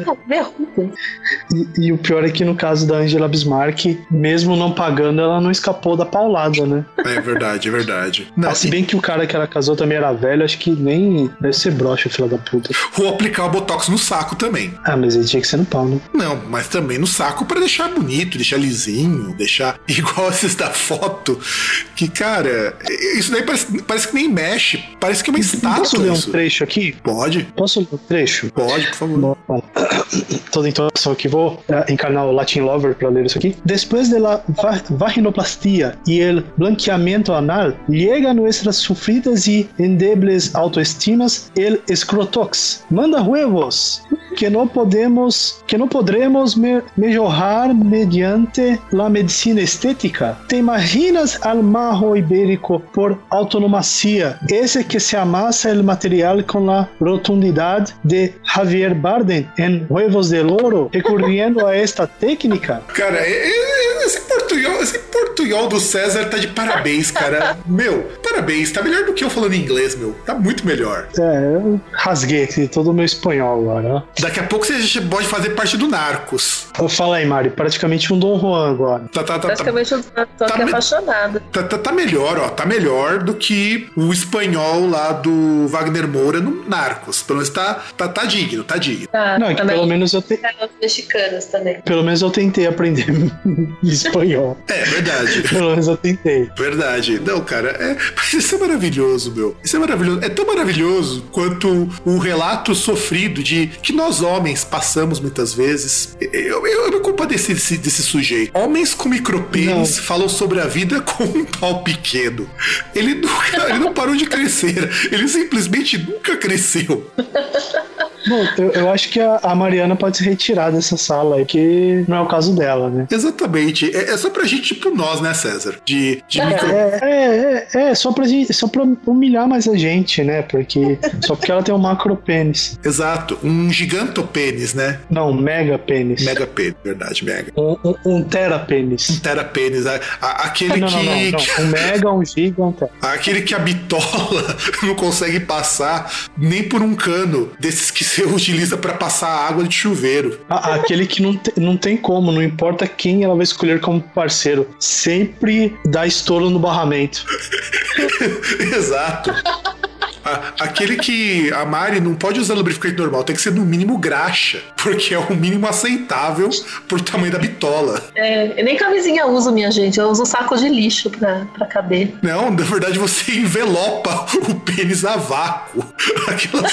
Não, mentira, porque eu, eu já vi a Mariana, ela já tava planejando algum dia ir no Ceasa e roubar aquelas lonas que ficam em cima de caminhão de melancia. Verdade, verdade. É, aquela lona eu acho que é mais, mais, a, mais a cara dela, porque é mais rústica, né? né? Se, se bem que é, eu acho que até por isso que perto ali de onde ela mora não tem mais apresentação de circo, pra ela não invadir e roubar a lona do circo pra fazer esses usos. Exatamente, exatamente. O- inclusive reza a lenda que o anel peniano que ela utilizava é, é o que nós chamamos popularmente de bambolê. Então você já Sim. imagina o tamanho da E- bitola. E, e sem, e sem contar que ela já tem passagens na polícia por importunação. é, Da ordem pública. Da não, mas por importunação, no caso por crime sexual, porque ela chegava no circo e comia os elefantes. Exato. Não, não, sem contar que, que é, a Mari ela tem que ter um porte específico pra poder andar na rua, porque já é considerado uma arma de grosso calibre. E, e sem contar que, graças a um, a um boquete que a, que a Mari recebeu, que surgiu o termo chupeta de baleia. É verdade, verdade. Tem razão, tem razão. Chupeta de baleia vai ser, vai ser realmente algo que vai ficar pros anais da história. Eu tô me zoando aí porque vocês estão com inveja do tamanho do meu pau. Do Mas tamanho, óbvio. do tamanho da bitola, né? Chegar até essa Não, mas- pra encontrar o Fábio. E assim, a matéria da Vice, é, eles vão pegar, vão entrevistar pessoas, homens que têm pênis de no máximo 8 centímetros. Duro. Não, duro não, ereto. Vamos ser, usar os termos corretos, né? É, exato. É, tá com o pênis ereto, tem 8,8 centímetros no máximo. Segundo dizia um- o pai de um amigo meu, que a mulher só sente prazer até 8 centímetros. Passou disso daí é dor. Você concorda, Mari? É, então, o colo do útero tem mais ou menos 8 centímetros, não é? De 8 a 10. É, sendo que, na verdade, sendo que na verdade você não vai enfiar tudo até ali. Pelo menos acredito que não, né? É, então. Então, né? pra esses caras, eles não conseguem enfiar tudo mesmo, né? Exato. Não, eles conseguem, ainda sobra espaço. Exato. Ela sente, sente que tá frouxo, né? Eles conseguem e ainda estacionam um Opala dentro. Aí, você- coloca, aí coloca a mida de 4, ó. Imagina a seguinte situação, Mário. O cara coloca a mida de Metendo 4. um pendrive na menina, né? Praticamente. Menos que um pendrive até. Tem que- você tem que pensar nisso. É menos que um pendrive, dependendo do caso. Tem que imaginar que ele coloca a mina e fala: ó, a mina, a mina resolve fazer um sexo anal, porque afinal de co- contas ela quer experimentar, ver como que é. Coloca a mina de 4 e a mina fala: tá bom, pode começar a meter. E o cara tá ali faz 10 minutos. Não, na, na- na verdade, na verdade, assim, Coisa que ela nunca ia recusar, né? verdade, ela ia olhar assim e falar, ah, nem vai doer. É, então, ela nunca ia recusar, entendeu? Aí vai lá, come, colocava lá, vai, vai com mais força. E o cara tá quase transpirando pela, pelo cu. E o cara não aguenta mais. É, de- de- Deve ser assim, deve ser assim a vida desses caras. Aí pede pra menina fazer um boquete, tá. Quando ficar duro, eu começo e o cara falando, mas já tá duro. Falei, cadê? Ai, gente, que, que morte horrível, né? Que morte horrível. Não, o pior não é isso. O pior são as perguntas, ó. Primeiro que os caras perguntam por um cara chamado Jack, qual o tamanho do seu pênis? E ele diz, quando ele tá flácido, só dá pra ver a cabeça com uma ruga de pele em cima. E às vezes ele fica pra dentro. Ou seja, se ele fosse travesti, dava pra esconder fácil. Ah, mas se ele fosse Detalhe. travesti não teria graça. É, isso é verdade. Ele, né, ele não usa nem aquelas coisas pra esconder o pênis, né? Que os travestis usam, né? Ele Exato. fica de boa, dá pra usar uma calcinha minúscula, aliás. E aí não tem. nem, nem, nem se- se- se- se- é, não ia nem parecer com uma pata de camelo. Tão Exato. pequeno. Não, e olha só, um cara de 23 anos vai. ele- A primeira pergunta sempre é qual que é o tamanho do seu pênis. O cara consegue ter 6,3 centímetros duro.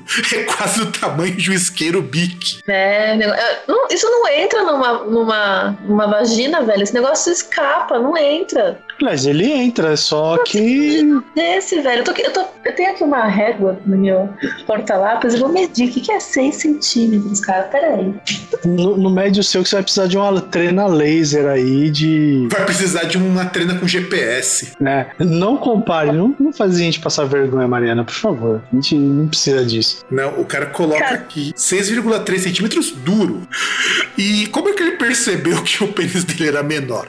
É, Essa, essa resposta é genial. Eu e um amigo éramos bem novos. Acho que ele tinha 7 e eu 6. A gente sempre brincava numa floresta perto de casa. Um dia a gente teve que fazer xixi na mesma hora. Aí ficamos lado a lado e notamos. Notei, mesmo naquela idade, que o pinto dele era consideravelmente maior que o meu. Qual seria o seu tamanho ideal? Uns 12 centímetros. Ou seja, tinha que ter o dobro. Caralho. É, pô, é sobre isso que a gente tá falando, né? Não é que eu tô, eu tô medindo aqui com a régua, eu tô ficando impressionado com o tamanho desses pênis. E assim, com que frequência você se masturba? É difícil? Me masturbo todo dia? Não necessariamente difícil, só é diferente de um cara normal. Tenho que segurar meu pau com a ponta dos dedos na maioria das vezes. E aí, como é a sua vida sexual agora? Atualmente estou casado. Ela gosta do meu tamanho, mas, honestamente, fazemos swing e acho que isso ajuda no nosso relacionamento. certeza, meu amigo, com toda certeza. Não, Cara, e, e óbvio. Tem que ser criativo, né? Porque ele vai ter que usar de outros artifícios pra divertir a parceira ou parceiro. E, e, obviamente, como um cara casado que, até pelo tom aí, foi convencido pela mulher a fazer swing, fazemos swing significa a mulher dá pros outros e ele fica igual bobo lá conversando. Vai tomar um chá, vai abrir uma cerveja, fazer qualquer coisa. Mas Não, de 50 é. anos é melhor, cara. Não, agora nós vamos chegar no cara que ele é hardcore. É pica. É pica. Tem 3 centímetros ereto. Caramba, meu. Era 3 centímetros, cara. Existem pedras na vesícula maiores que o pau do cara. Pois é, Mari. Pois é. Tem verrugas maiores do que isso.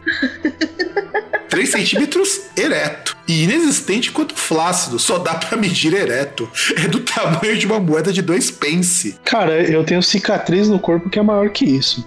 Pois é. Fale um pouco de sua vida sexual. Sou bissexual. Tentei fazer sexo duas vezes e foi impossível. Mulheres já riram de mim, por isso eu desisti de tentar namorar. Por isso desistiu de ser ativo.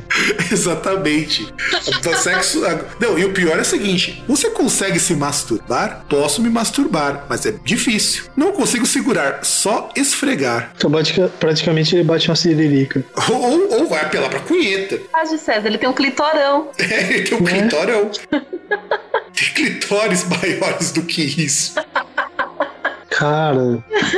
E, e- e- e- o pior é que tem casos nisso aí, claro que não nesse tipo de caso, pelo que parece, né?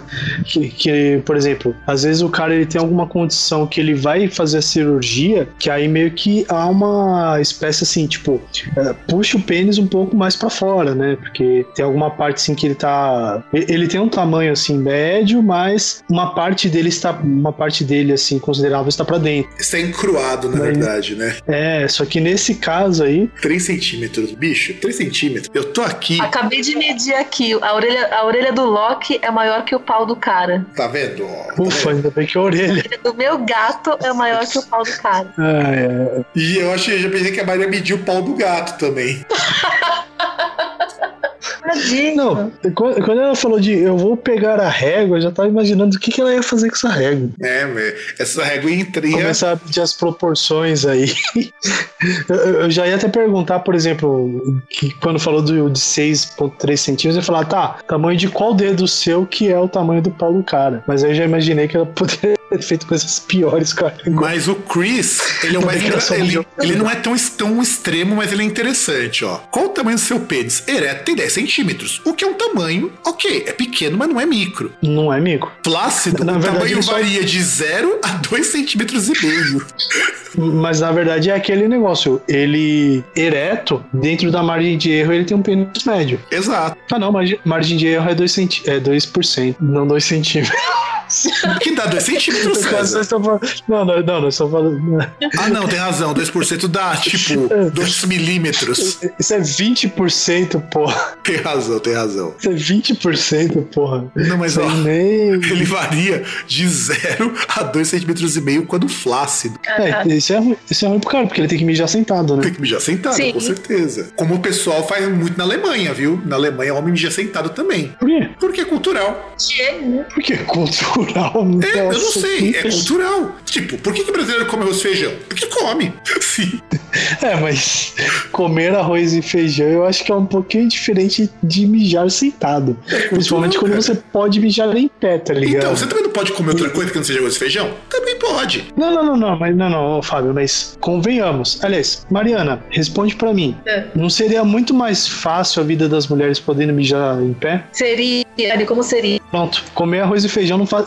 Deixar de comer arroz e feijão não facilita nada a vida de ninguém. Sim, mas tudo bem, mas é a mesma coisa, cara. É o costume.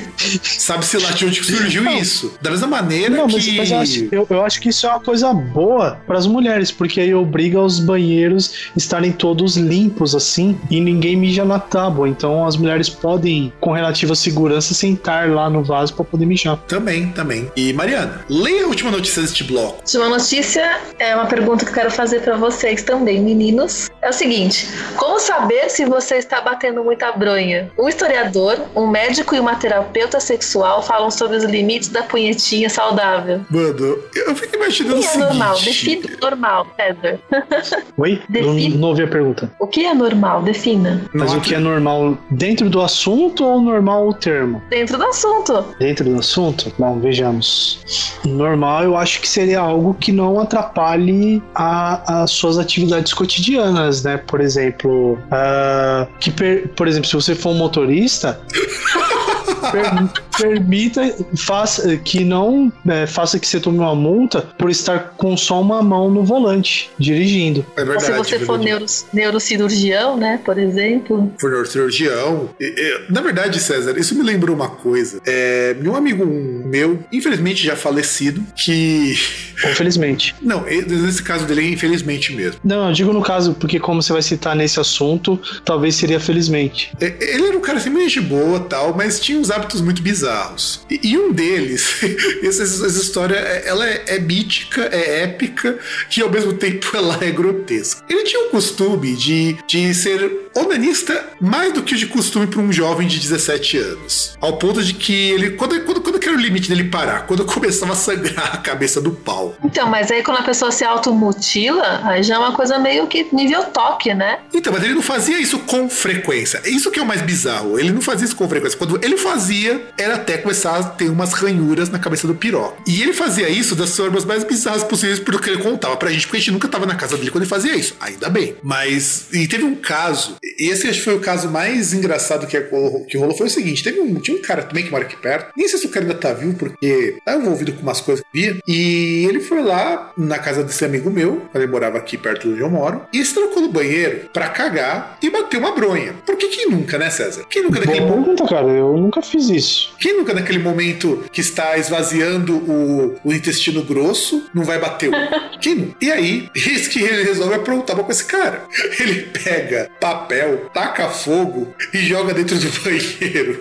E, e ele tranca a porta do banheiro do lado de fora. Nossa. E o moleque tava desesperado, já tava pegando fogo na casa. Não, mas eu não entendi, porque a graça de você fazer isso, até você pega pegadinhas, essas coisas, a graça de você fazer coisas no banheiro é ver a pessoa desesperada, toda, toda O- bagunçada, saindo do banheiro. O cara tava desesperado porque ele queria sair e não conseguia. E eu não sei qual era a graça porque eu não tava na casa dele esse dia. Eu fiquei sabendo dois dias depois. Então, mas a graça seria ver a pessoa saindo do banheiro, toda bagunçada. A pessoa ficar no banheiro não tem graça. Eu sou sádico. É, exato. E é o cara que toda vez que batia uma punheta, batia a punheta pra até sangrar a cabeça do pau. O cara tinha essas ideias de jirico. Porque o cara queria Caramba, ser nunca zoeiro. ouviu falar de. Cara, nunca ouviu falar de lubrificante, não. Ah, cara, olha, tinha umas histórias loucas disso daí. Um dia, um dia gente conta num programa que tiver temática desse tipo. E essa matéria aqui da, da punheta, né? Qual que, qual que seria o excesso, né? É, tem aqui, ó. Isso é uma parte que ela chega a ser filosófica com o primeiro parágrafo. Diz assim: no meio daquele século, a masturbação. Quer dizer, não é o primeiro parágrafo. parágrafo, um parágrafo que depois de uma figura aqui. A masturbação se tornou proibida em toda a Europa. Filósofos sentiram que a masturbação poluía a civilização, que era moralmente horrível, patológica e perigosa, afirma Laquer. Immanuel Kant foi um crítico particularmente duro da massagem de salsicha, enquadrando o ato como comparável ao suicídio. Laquer diz que para Kant. não- Não, peraí, deixa eu terminar. Laquer diz que para Não, Kant vai, vai. o ponto era que você não podia usar alguém como um objeto. Se você se mata, você está tratando, se tratando com um objeto, mas tem justificativas porque está desesperado. Masturbadores tratavam a si mesmo com objetos por capricho, o que os tornava pior que os suicidas. Na verdade, você é pior que os suicidas porque, ah, usando a lógica atual, se aborto é você acabar com uma vida, bater uma punheta é ser genocida. Também, também, afinal de contas, é ser genocida, assim como sexo oral, que é canibalismo. Exato. Não, mas isso só se você engolir. Se cuspir, não é. É, verdade, verdade. Não, mas bicho, excesso de punheta. Não, que é o caso grave? Sim, existe até uma doença chamada complexo de Portnoy. Vê até o nome de Portnoy? É, inclusive até o nome. Ah! tem, a ver com ser muito prolixo na hora de pegar na baqueta. Pode ser também. Pode ser também. Eu sou fã do Portnoy, velho. Para de zoar as baquetas do Portnoy. Ah, é, percebe. Ah, ah, mas bem que no seu caso tá mais pra baqueta de taekwondo. É. Ah, então, é, você. É, falando, falar uma coisa mais anormal ainda do que a síndrome de Portnoy, que o Fábio falou aí. No começo do ano tinha um projeto de lei, né, de um, de um pastor, um deputado do federal, né, que queria proibir o aumento da masturbação na internet. Vocês lembram disso? Lembro, queria proibir os sites como o Xvideos e o RedTube. É. Ele É, fala aliás, ele queria bloquear, né? Queria que os, que os provedores, além de bloquear, registrassem quem estava tentando acessar, né? Exato, exatamente. Como se já não fizessem isso, mas enfim. E Mas- aí ele queria impedir que a molecada batesse punheta, velho. Queria a Exato. Exato, e, e é bizarro isso, porque como assim ele vai pe- impedir a, a, a bronha de seus seguidores? Exatamente. E- e- mas, mas explica aí, Fábio, o que, que é essa síndrome de Portnoy? Então, na verdade, eu vou co- falar pelo livro, né? Porque eu tinha esse livro aqui em casa antes da minha avó surtar e mandar jogar um monte de livro fora, quando eu morava com ela. Bom, pelo menos eu não, não botou fogo, né? É, se botar fogo dentro do apartamento ia ser meio tenso isso. Não, mas aí. Ah, você não entendeu o que eu falei. Enfim. Então, e esse livro, o livro Complexo de Portnoy, que deu origem, inclusive, ao nome da síndrome de Portnoy, é de um judeu que ele era reprimido por toda a família. E o cara batia punheta a qualquer hora que ele pudesse. Então, assim, Aí na hora que o cara pegava na baqueta, o cara fritava. É, exato, exato. exato. Fazia um blast beat. Ele, ele fazia um, ele fazia músicas de vinte e tantos minutos. Exato, faz, fazer isso tudo com, com blast beat com tempo dobrado. E esse é um livro que é escrito pelo Philip Roth, que ele é pra tirar um sarro com a família judaica, porque o Portnoy era de família judaica. Assim, o Mas na livro. verdade era algo fake. Hum? Era algo fake, não era, não era um caso real. É, não é exatamente um caso real. Só que, pelo que diz, é, era um problema que o próprio Philip Roth sofria. Então ele contou através do personagem. E, cara, é, é um livro que ele é muito bom. Eu falo pra vocês, se vocês não leram Complexo de Portnoy, leiam. É um livro muito bom. Ele é um livro que tem uma, tem uma crítica fodida à família judaica. Inclusive, o tipo de humor é aquele humor judaico que é muito pesado. Ele é muito, muito, muito pesado. E assim, o Portnoy, ele era um cara que, por ele ser reprimido sexualmente pela família, ele é, tinha muitos desejos tal, mas ele não podia realizar porque ele é um cara muito tímido. Ele é um cara que a família pega muito no pé, aquela criação bem judaica mesmo. Ele é, ele é aquele baterista, então ele fica ali no fundo do palco, É. não, não, não- aparece muito. E o que acontece nessa história é que a família é tão repressora, a família do Portnoy é tão repressora, que quando ele comia doce em excesso, ele tinha que confessar e tomava uma surra dos pais. Caralho. Então ele começou a criar um complexo de que tudo que ele tinha de frustração sexual ele resolvia na bada punheta. E ele. E uma coisa tão grotesca, porque uma parte chega a ficar grotesco o, o- o enredo. Então você tem que imaginar que, por exemplo, o cara ele pegava roupa íntima da irmã pra ficar batendo punheta. E, e ele olhava, por exemplo, olhava, olhava uma mina que tava com roupa curtinha, animadora torcida, é, jogadora de rugby, é, olhava as professoras. Tudo que ele olhava, ele via de forma sexualizada. E E, como ele sabia que ele nunca ia conseguir realizar isso, ele começava a se masturbar. Então ele se masturbava muitas vezes ao longo do dia. E ele não sentia atração por mulheres judias, porque ele sentia repulsa. Então tudo que ele causava prazer sexual era prazer de quem era de fora da comunidade. Tudo que lembrava lembrasse a família judaica, ele detestava. E, e é um livro assim que ele é extremamente engraçado. Eu falo pra você que ele é muito engraçado. Só que, cara, você termina de ler aquilo, na verdade, quando você começa a dar risada, você começa a dar risada de uma coisa que é super grave. Pesado e triste, né? É, é triste pra caramba o livro, mas você não consegue não rir disso. E é um humor negro que depois você para pra pensar e fala: caralho, mas eu tô rindo disso. E essa coisa de bater punheta em excesso, que é chamado de onanismo, o termo correto, virou também o a síndrome de Portnoy por causa desse livro, do Complexo de Portnoy. E Portnoy era esse jovem que hum, sentia vontade de trepar com todo mundo para tentar resolver as próprias frustrações da família, sentia repulsa de pessoas da comunidade judaica, e o final é um final no mínimo interessante. Eu não vou contar muita coisa aqui, que tiver interesse, leia o livro. Eu acho que tem filme disso daí também, acho, com certeza, do Complexo de Portnoy. E, e, e, o legal, e o legal é que assim, né, em primeiro, em primeiro lugar, não sei porquê, mas pra mim faz muita referência ao Dream Theater. e, e, e, o filme, e o filme eu acho que pode ser mais legal, assim, se eles fizeram uma adaptação boa aí do livro, porque parece que é um filme muito gozado. É, verdade. É um filme gozadíssimo. Aqui no, no Filmou tem 3 de 5 pro filme. Deixa eu ver se o Complexo de Portnoy quanto que ele tem no, no IMDB. Só pra eu ter mais ou menos uma ideia. Tem um filme de, da década de 70. Ah, não é um filme muito bom pelo IMDB. O pior é que tem dois filmes do Complexo de Portnoy. Tem o Portnoy Complain, de 72, que recebeu 5 de 10. Então não parece ser lá muito bom. Tem também um filme da Nixky Portnoy, que também é a mesma história, só que é uma versão russa, baseada no mesmo livro. Só que ele ligeiramente baseado, não é a mesma história, só é baseado Dan Dansky Portnoy. Mas pelo que dá pra ver que o filme não parece ser muito bom, não. Deixa eu ver aqui no Rotten Qual Tomatoes. Qual que é a nota que eles dão no Rotten Tomatoes pro Portnoy Complain? Porque ele é um agregador mais. Não tem score porque não tem crítica suficiente. É, o livro é esse mesmo, só que o que eu tinha não era essa capa, mas o livro que eu tinha era esse mesmo. Era esse mesmo? Sim, não era essa capa, porque é daquela antiga coleção que meu pai fazia parte do Círculo do Livro. Ah, legal essa coleção coleção. Sim, eu li muita coisa legal por conta desses livros, que meu pai fazia parte do círculo do livro, então ele comprava muito livro. Então eu, eu agradeço até o fato de que eu gosto muito de ler livro por conta disso. Eu sempre tive muito livro em casa. E o complemento de Portnoy, eu lembro que minha mãe usava esse livro, olha que coisa bizarra, para guardar dinheiro. Por quê? Porque a mãe não levava carteira, levava um livro na bolsa. Pra ficar mais seguro, né? Porque ninguém ia pensar em roubar um livro, né? É, e é melhor para guardar. É, eu consumo de gente velha, pra falar a verdade. Gente velha que fazia muito. E, e, e, e também é uma coisa coisa boa para você não gastar muito, porque você vai sempre olhar pro livro e você vai pensar que tá sempre duro. É verdade, verdade, verdade mesmo. e diferente dos caras com micropênis que não estão tão duros assim. Aliás, eles podem até estar tá duros, né? Só que, só que ninguém percebe. Exatamente. E já que estamos numa dureza tremenda, vamos endurecer este bloco para irmos, eu acho que pro nosso bloco derradeiro. E sim, vamos pro nosso bloco derradeiro. Então, fecha o bloco, produção só, gente, existe praticamente uma subcultura dedicada a pessoas que curtem gozar em tênis.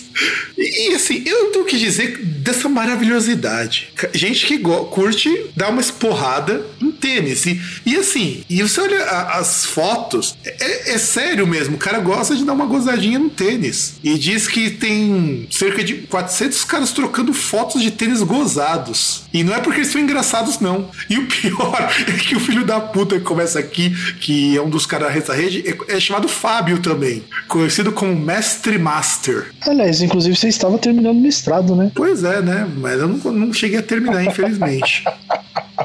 Agora tudo está se encaixando. Não, mas eu não curto gozar em tênis, cara. Eu não, não pensaria em algo tão genial. E ele diz, ó, olha só, o que que o, que que o Fábio lá, que não sou eu, conta. O mestre conta que a atração pelos sneakers Eu detesto quando esse cara utiliza esses termos em inglês, mas hein, varia de pessoa para pessoa. Mas no geral, os fetichistas sentem mais tesão em tênis surrados e de marcas gringas. Segundo ele, sua fama no meio dos colecionadores faz com que receba pisantes de pessoas do mundo inteiro para usar e devolver detonado com o meu cheiro. Nossa. Tipo, os caras mandam um tênis pro cara dar uma gozada, tirar foto, mandar de volta. Cara, você tem que lembrar que a internet é o lugar onde ah, pessoas compram, por exemplo, calcinhas usadas. Mas calcinha com usada. secreções. Mas, mas o César, calcinha usada ainda faz algum sentido. Embora Não, seja. não faz. Embora seja bizarro, mas ainda faz sentido. Porque é uma peça que a pessoa Não. utiliza ali. Mas tênis, gente. é, Como, Não, cara, não, não, não faz sentido você pedir, você comprar de uma pessoa, por exemplo, chegar pra Mariana, Mariana, te pago 100 conto pra você me dar uma calcinha sua usada e com fluidos. Ah, não. Aliás, Mari, já te ofereceram algo por isso? Já. Mari, você tá precisando. Ofereceram mais, de fato. Você, tá precisando rever quem, quem- os boys que você tá pegando, viu? Não, mas eu nem peguei. Eu nem peguei, velho. Você acha? A pessoa chegou aleatoriamente, assim, nem pediu. Ah, assim Não como quem pede, quem pede uma bala, é? Não, não teve nenhum contexto. Não teve nenhum contexto. Não existe contexto pra Ah. isso. A- a- assim como alguém chega assim e fala, nossa, você tá bonita hoje, É, fique com Deus e vai embora. é, era um cara que eu conhecia, assim, de amigo de amigo, e o cara um dia veio falar oi no Facebook, porque ele, eu tinha ele no Facebook, ele veio pedir dinheiro, tipo, ele quis pagar pela minha calcinha. Ah, foi tipo, oi sumida, quero. Rola uma calcinha usada aí? Isso. Gente, é, realmente, Mari, tá precisando rever algumas amizades aí. Mas ele fez alguma coisa, pediu pessoa alguma coisa específica. né? Mas ele pediu alguma coisa específica, tipo, sei lá, calcinha Uma com calcinha corrimento, calcinha freada. Não, uma calcinha usada só. É, porque tem categorias também nisso daí. Categorias. Sim, você pega aquele, aquele Re- Reddit, Reddit da vida, tem vários fóruns lá, os caras, as minas vendem. Cam Girl vende pra caramba isso aí. Então foi o que eu te falei. Ainda faz sentido. Não quer dizer que seja aceitável, faz sentido. Cara, aceitável é porque cada um, cada louco com a sua loucura, né? Ah, cara, mas é, é tipo assim, eu imagino, o cara, ah, de repente eu vou colocar um, sei lá, um coturno, estilo aqueles de black metal cheio de espinho e vou dar uma esporrada e tirar uma foto. Quanto será que os caras pagam por isso? Experimente. Ou pegar aqueles Vamos All-Star de vamos couro novinho, teste. aqueles All-Star novinho de couro, aí o cara, ó, dá uma esporrada aqui e depois me devolve. Não, pega aquele tênis do Kanye West. É verdade, o tênis do Kanye West. né? Deve ser tipo você capturar o Entei, sabe?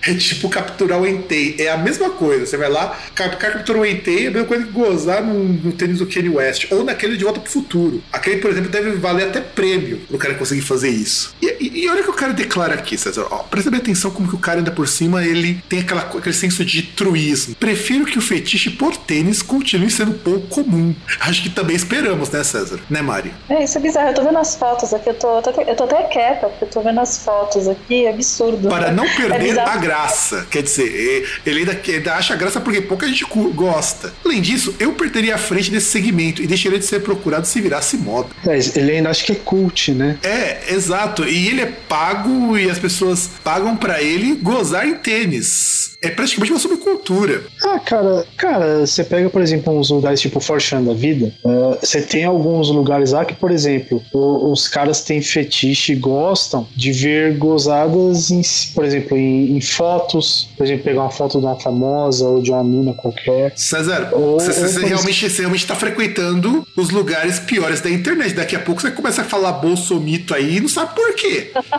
Ou, ou, ou então tem aqueles também que fazem isso em, em action figure e coisa do tipo. Principalmente aqueles de personagens de animes, de mangás. Cara, e 4chan é, é assim: existe um limite humano onde as pessoas podem chegar na parte mais baixa da esfera da existência. O 4chan supera tudo isso. O 4chan, literalmente, você encontra o que existe de pior e de mais sublime no mundo da internet. E o nosso 4chan teve que ser fechado, o BR-chan, porque a gente conseguiu chegar ainda mais baixo do que o 4chan normal. É, um dos, né? Porque, na verdade, depois que ficou popular essa questão do 4chan e os caras foram abrir, abriram vários, né? Inclusive uns que rolam umas coisas que não deveria. Umas coisas que, que um tal de careca de imbu anda, Nossa. anda protegendo. Mas isso é outra história. Cara, você pega o Forchan original mesmo, o, um monte de tópico de thread que você acha lá é, é imagem, coisas relativas ao nazismo, então. Você acha uma thread só pra Minas Fazenda Espanhola, Forchan? Ah, mas isso aí é de menos. Então, mas eu tô falando só pra você ver o nível de especialização que os caras têm. Pra que Deep Web se existe Forchan?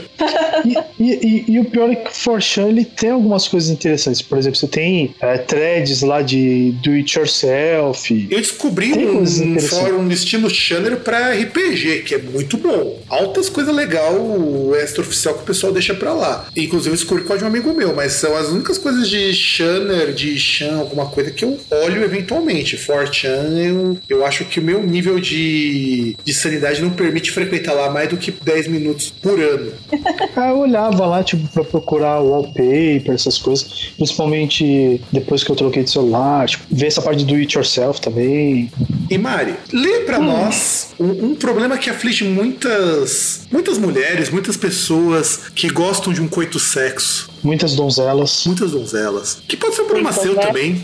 Vamos lá então. A luta para superar minha ansiedade com boquete. Grande parte da minha insegurança vem de achar meio confuso o que exatamente eu deveria estar fazendo ali embaixo e de provavelmente fazer isso errado.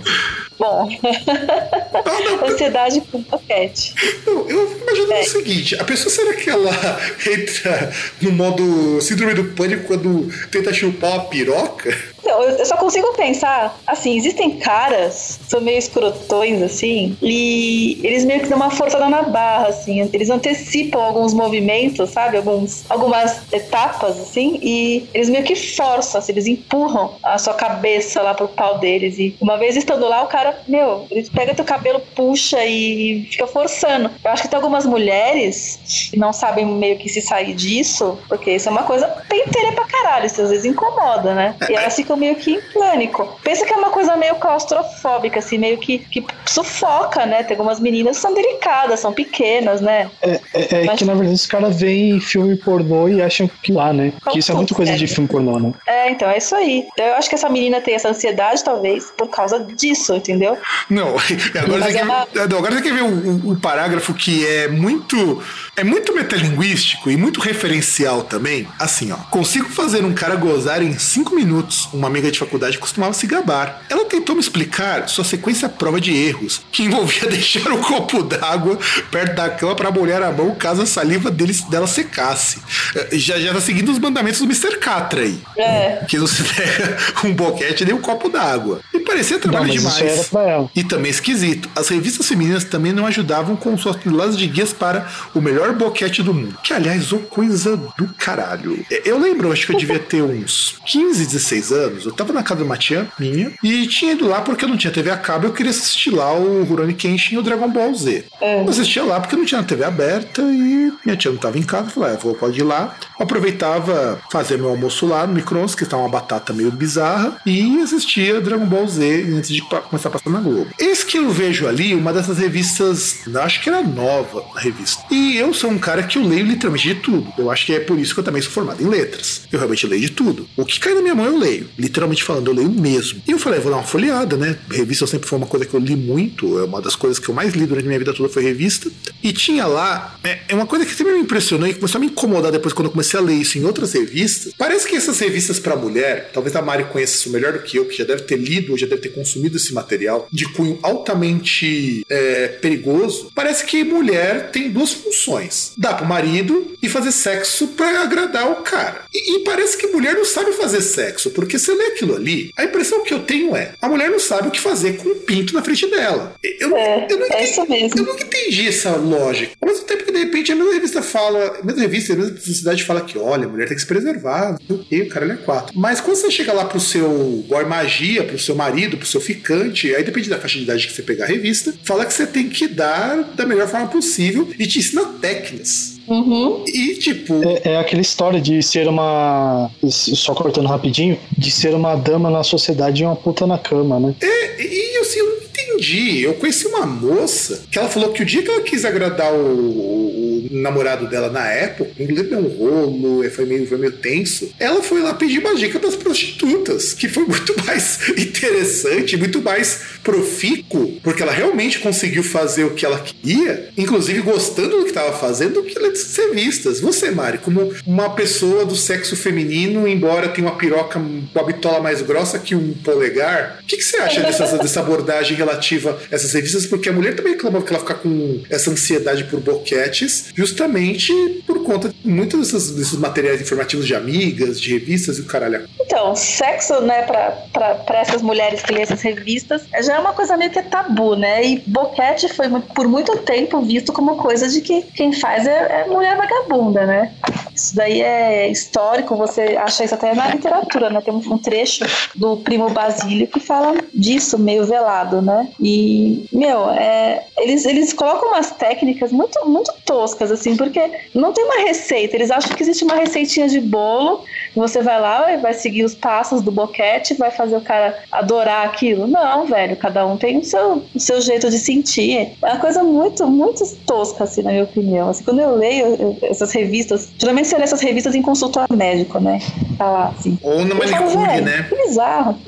É, tipo isso. E, e aí, tipo, você vê as mulheres comentando. Tem mulher que mostra a reportagem pra colega, assim, e fica comentando. Aí você fica tendo que ouvir a opinião delas, assim. Mas o, uma coisa de, de assim, muito recorrente é, é, é, essa ansiedade que elas têm mesmo de, disso, porque os caras, meu, os caras não têm a menor noção, assim, elas acham que você tem que enfiar a boca ali e ficar ali aguentando aquela mão na, na, nossa cabeça, assim, puxando, empurrando e, e sabe, tipo, pensa que é um negócio que não tem, que não tem fundo, né?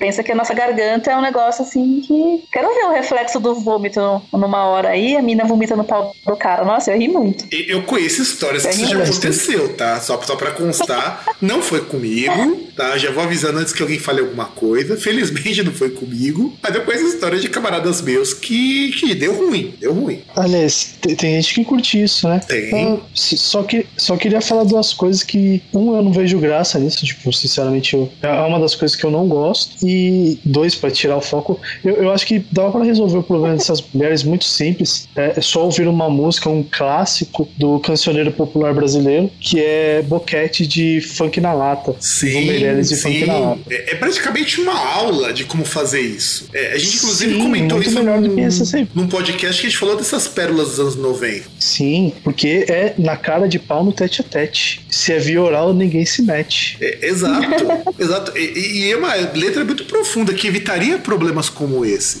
Inclusive, a mulher coloca que fazer um boquete não é um Settlers of Catan, que é o Cobra de Catan. O que eu não entendi é muito bem essa analogia, porque no Settlers of Catan você faz. É, é um jogo de tabuleiro, você faz outras coisas disso. Além disso, uhum. alguém vai realmente alternar entre a colocação de cubos de gelo e água quente da boca para criar duas sensações legais, porém diferentes. Bicho, eu fico imaginando. Se já é difícil fazer normal, imagina fazer isso com a piroca na boca mais um cubo de gelo. Uma água quente. Haja, né? É boca de hamster, né? Aquela bochecha de hamster. Você guarda o cubo de gelo de um lado, aí do outro lado você enfia a piroca e fica lá, né? Tudo certo. É fácil. É, o, o, esquema tá certinho. o problema é a execução. O esquema tá certinho. A logística disso tudo no, dentro de uma boca, né? Exatamente. A logística tá perfeita. Inclusive, não teria pensado em uma estratégia melhor.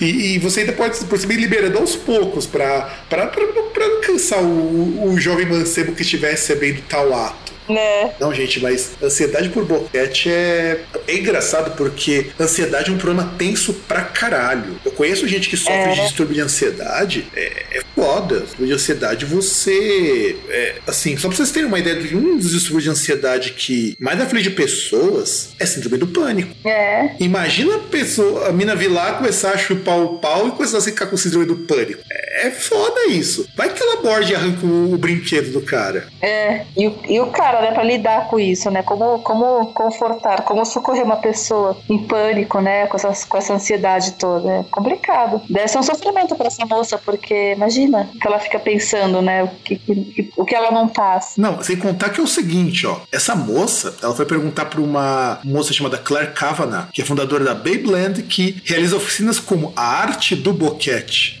Pior que se você digitar, se você digitar isso no, no Google, você vai achar uns resultados interessantes. Ó, ela disse que embora o público das oficinas sobre procura do ponto G e que tenha diminuído com o tempo, as aulas sobre boquete sempre lotam uma sala. Caralho. Nossa. Cara, aí eu pergunto, como assim, bicho? É. A pessoa falta na facu, né? Essa da, da professora lá não lota, mas a, a aula do boquete lota a sala. Eu imagino como que é a prática disso. Será que é com uma banana ou, com, ou é feito com alguma espécie ao vivo?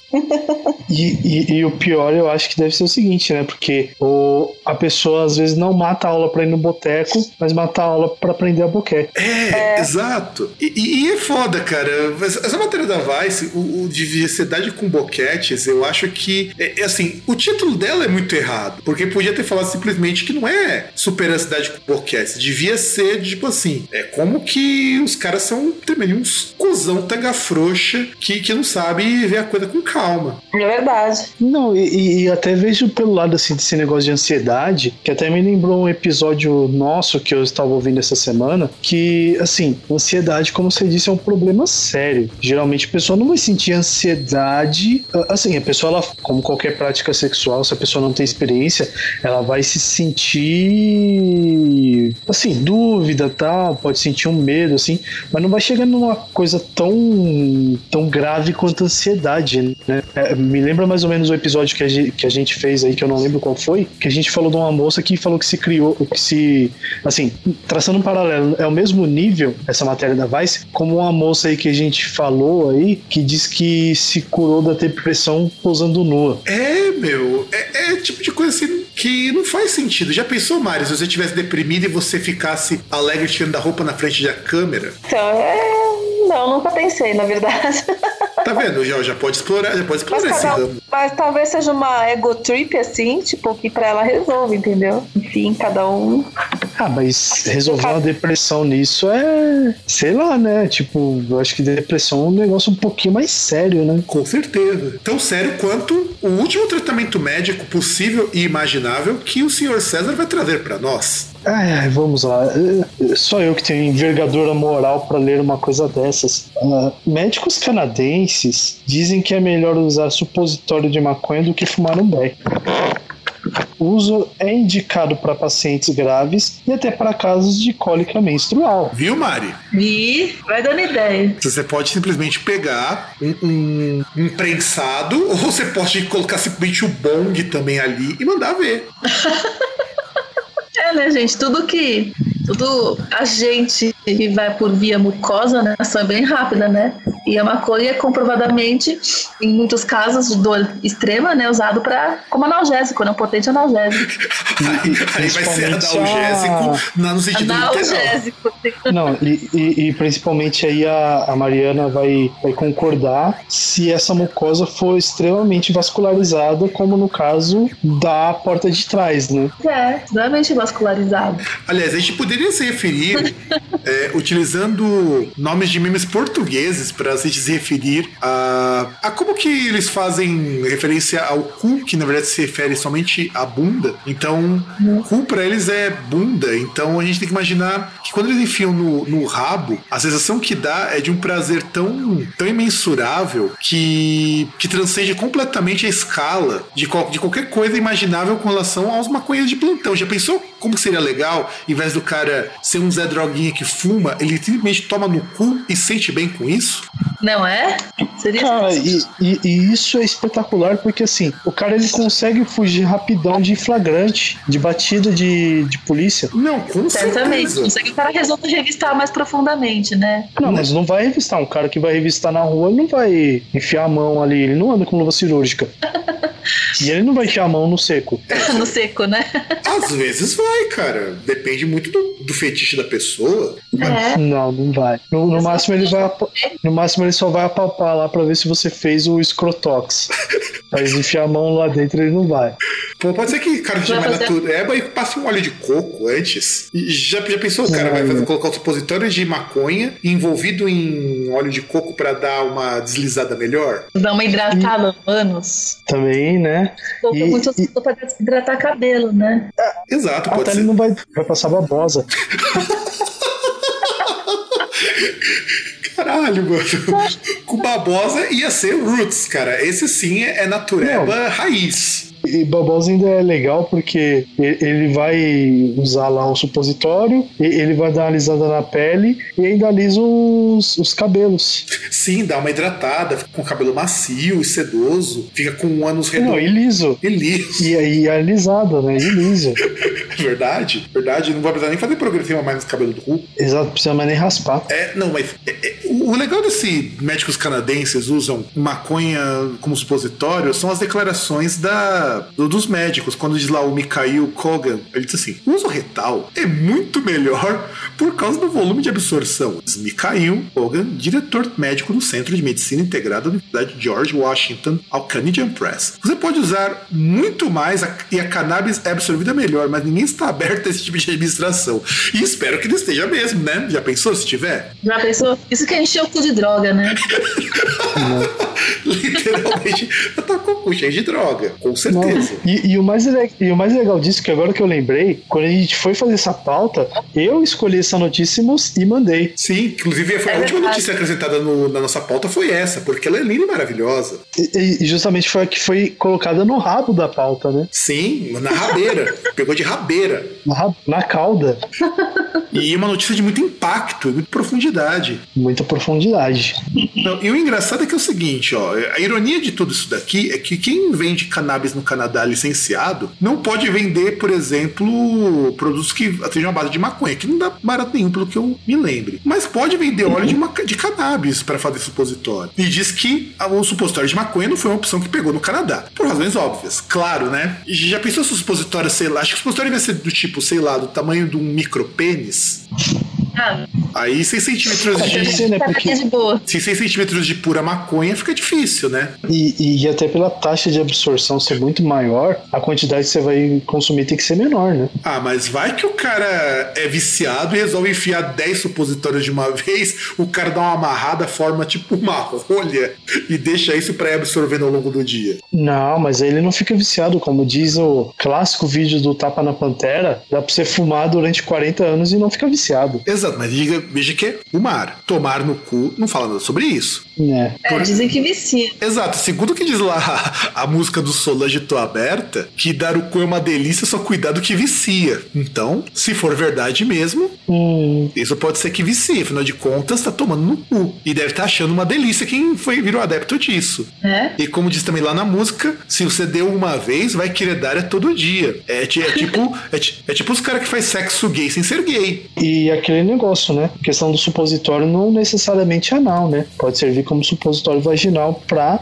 aplacar as, os problemas causados pelas cólicas, né? Viu, Mari? Já pode começar a entrar com pedido na, na no Ministério da Saúde para ver se te libera umas cápsulas de óleo de maconha, porque a gente nunca sabe de dia amanhã. Hum, mas nos Estados Unidos eles começaram a usar isso, mas ainda não tem a eficácia comprovada, né? Ah, mas eu garanto que não vai faltar voluntário, viu? Exatamente, voluntário principalmente. E, e, e até aproveitando o ensejo, a, é, essa, esse texto aí, no caso, ele me lembrou de um, de um outro texto que ele tá rodando no Facebook e que e versa sobre o mesmo assunto. Aliás, acho que versa até... sobre muitos assuntos abordados aqui nesse programa, que envolvem, sobretudo, a parte de uma parte muito importante da anatomia sexual do homem da mulher. Sim, é praticamente um tratado sobre todos os temas abordados nesse programa. É, é um tratado e muito bem analisado pelos pares. Sim, então, assim, né? É, é, é, é um sociais. Assim, é, tenta não rir, sabe? A gente sabe que é errado rir da desgraça alheia, mas tente não, não rir. Errado caralho. É. A gente tá aqui pra rir, justamente de rir e julgar. porque é, isso que, porque é isso que a internet faz. Não, e justamente a Mariana não pode rir, mas tudo bem, vamos lá. É, manas, Fui transar com um boy ontem. Eu tinha prometido meu primeiro anal com ele, mas ele esqueceu o lubrificante e não tinha onde comprar. Eu não queria cuspe porque ia doer muito. Então vi álcool em gel e sugeri por ser mais limpo. Na quarta metida, quando entrou, Continua, César. Quando entrou, ele é com seriedade, porque esse programa é sério, caralho. Perdão. Ah, vou, vou retomar aqui, desculpa. Não queria comer muito. Então vi com em gel e sugeri, e sugeri pra ser mais limpo. Deixa que eu leio, vai, César. Você, você, você, você Não, não, não, não, eu- eu- desculpa, desculpa, eu, eu prossigo. Eu prossigo, deixa eu, deixa eu só respirar aqui. Ah. Na quarta metida, quando entrou, desmaiei e só acordei no hospital. Vai, Fábio, leia aí. Vamos lá. Eu, eu- vou ler, porque afinal de contas o César não tem, não tem umbridade. Fal- falta ali ruevos. Ruevos com. Maturidade. Com- com- Eu não tenho maturidade. Falta ruevos com botox pra poder fazer isso. Então vamos lá. Na quarta metida, quando entrou, desmaiei. E só acordei no hospital com coma alcoólico pelo álcool e anal. O médico achou que eu queria me suicidar. E agora tá ligando para minha casa e para um grupo de apoio. Minha mãe quase descobre. Socorro! Para piorar, não consigo nem sentar e até dói. Não sei mais o que fazer. E para piorar, o boy acabou comigo toda merda.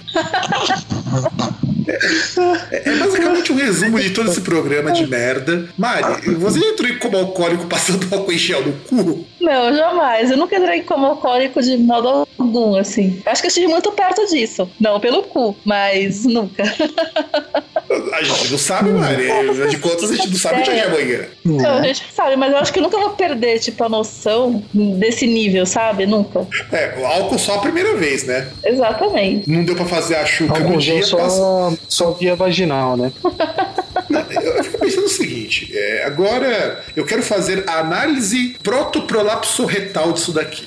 Hum, É, todo mundo aqui já usou aquela porcaria chamada álcool em gel. sim. Eu fico imaginando duas coisas. Se o cara estava de camisinha, coisa que eu duvidisse, a camisinha teria rasgado, acho que na terceira, na primeira ou segunda metida, porque aquilo ali resseca. Mas beleza, beleza. Vamos imaginar que o cara não estivesse de camisinha. Como que o cara não sentiu aquilo arder? Que caralho, bicho? Álcool arde para caramba quando o cara. Eu, eu já- eu já tive a infelicidade de, sem querer, eu tava pegando lá um negócio de álcool em gel, eu fui colocar, espirrou um pouquinho no meu olho. E aquilo ardeu para caramba. Eu imagino álcool em gel no meio do cu. E no pau do cara também, né? Exato. É, basicamente só trocou o olho do um, um olho pelo terceiro, né? É, pelo, pelo olho, pelo, pelo olho cego, né? E cara, Sim. e cara, como? Como que a mina coloca aquilo e não sente arder? E, e diz que na quarta metida, quer dizer, o cara tá, bimbou quatro vezes antes da mina desmaiar de coma alcoólico. E como alguém entra em coma alcoólico tomando álcool em gel? Bicho, quanto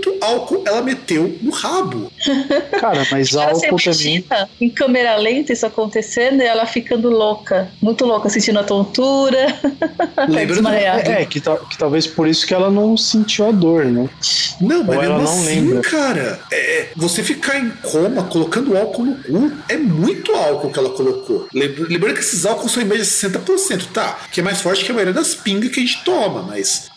Na verdade, não ela, né? Foi o cara. Então, você imagina que o cara, ele deve ter visto, tipo, aqueles potes assim que vem com, sei lá, um quilo de álcool gel. Em vez dele pegar um punhado na mão e, e passar, ele deve ter aberto o pote, assim, tirado a tampa, enfiou na, a piroca no pote. Não, eu acho não, César, eu acho que é pior. Pegou um funil, mandou ver, tipo como se fosse uma chuca de álcool em gel. Nossa. Ué, agora você imagina a situação ridícula do- dos médicos ligando na casa dela pra contar que ela enfiou álcool no rabo. Não, a mãe dela não sabe que ela fez isso. Não, mas os caras tentaram falar, né? Sim. É um, e o pior, né? Foi um enema alcoólico. né? É, é, não. Tá. Ó, pra você ter uma ideia, César, ó, do cara que entrou no Darwin Awards, que morreu por fazer enema de, de sherry, que é um tipo um vinho do Porto, o cara meteu no cu duas garrafas. Deu mais ou menos um litro e meio de, de vinho do Porto a 16%. É, se eu enfiasse uma garrafa só, eu já morreria de dor. Não, e não foi nem com a garrafa, ele fez um Já enema. duas, então. Ele fez Já um enema. duas, então deve ser muito dolorido. Não, e, e, o pior do cara que morreu tomando vinho pelo cu é que o cara fez um enema desse enema cirúrgico e ia bombeando. Foi a primeira garrafa, porque ele não podia mais tomar porque tinha problema de estômago, mas ele queria ficar doidão. Então tomou a primeira garrafa. Uma garrafa de vinho do Porto. O dia que eu tomei meia garrafa sozinho, eu já fiquei E eu tomei pela boca. Imagina o cara que tomou pelo rabo. E na primeira garrafa, o cara ficou de boa. Na segunda, ele desmaiou. Só que não parou de bombear álcool no, no corpo dele quando ele desmaiou. Aí o que rolou? O cara morreu e se embalsamou ao mesmo tempo. Bom, pelo menos serviu por alguma coisa, né? Não, e aí Vai poupar imagina, aí os serviços funerários. Sim, e agora imagina a mulher. Quanto álcool em gel ela não colocou para desmaiar? É, sinceramente, só posso dizer chega por hoje, cara. É, não, chega, chega de internet por hoje, chega de programa por hoje, porque porque tá, tá foda. Mas antes de terminar, César, fala nos contatos que eu esqueci de falar no começo do programa. Bom, você pode procurar a gente no Facebook, no www.facebook.com barra pages barra groundcast. Você pode mandar um contato arroba groundcast.com.br. Você pode mandar um tweet pro arroba groundcast. É, que mais? Estou esquecendo alguma coisa? Não, a gente só tem isso daí mesmo. E, Mari, deixa um último recado edificante, como única mulher aqui presente neste recinto, de dois machos héteros semi-desconstruídos que não tem nenhuma vontade de fazer sexo gay sem ser gay. E, e única tripé também, né? Exatamente, a única tripé presente aqui que não sofre de micropeniania.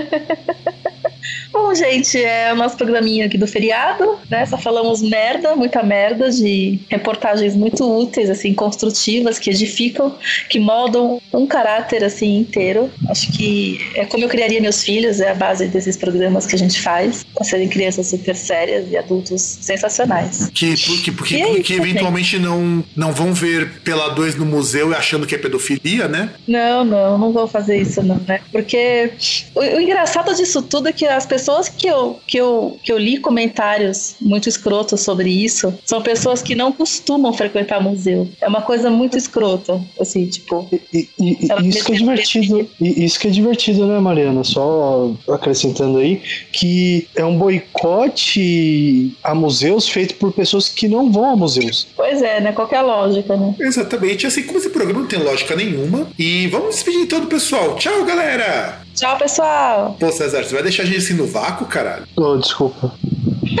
Mas você. Puta. Ele tá pegando a garrafinha de álcool pra enfiar no rabo. É. é, eu tô deixando o Uber vou aí pra gente aproveitar, Mariana. Eu e você. Tá vendo, Maria? Você tá querendo um, um serviço profissional. Vai faltar álcool nessa bagaça. Então, gente, nos ouvimos no mês que vem, numa mais um programa. Eu e o César nos encontramos com vocês na próxima semana, o nosso podcast regular. Um grande abraço a todos e falou! Falou!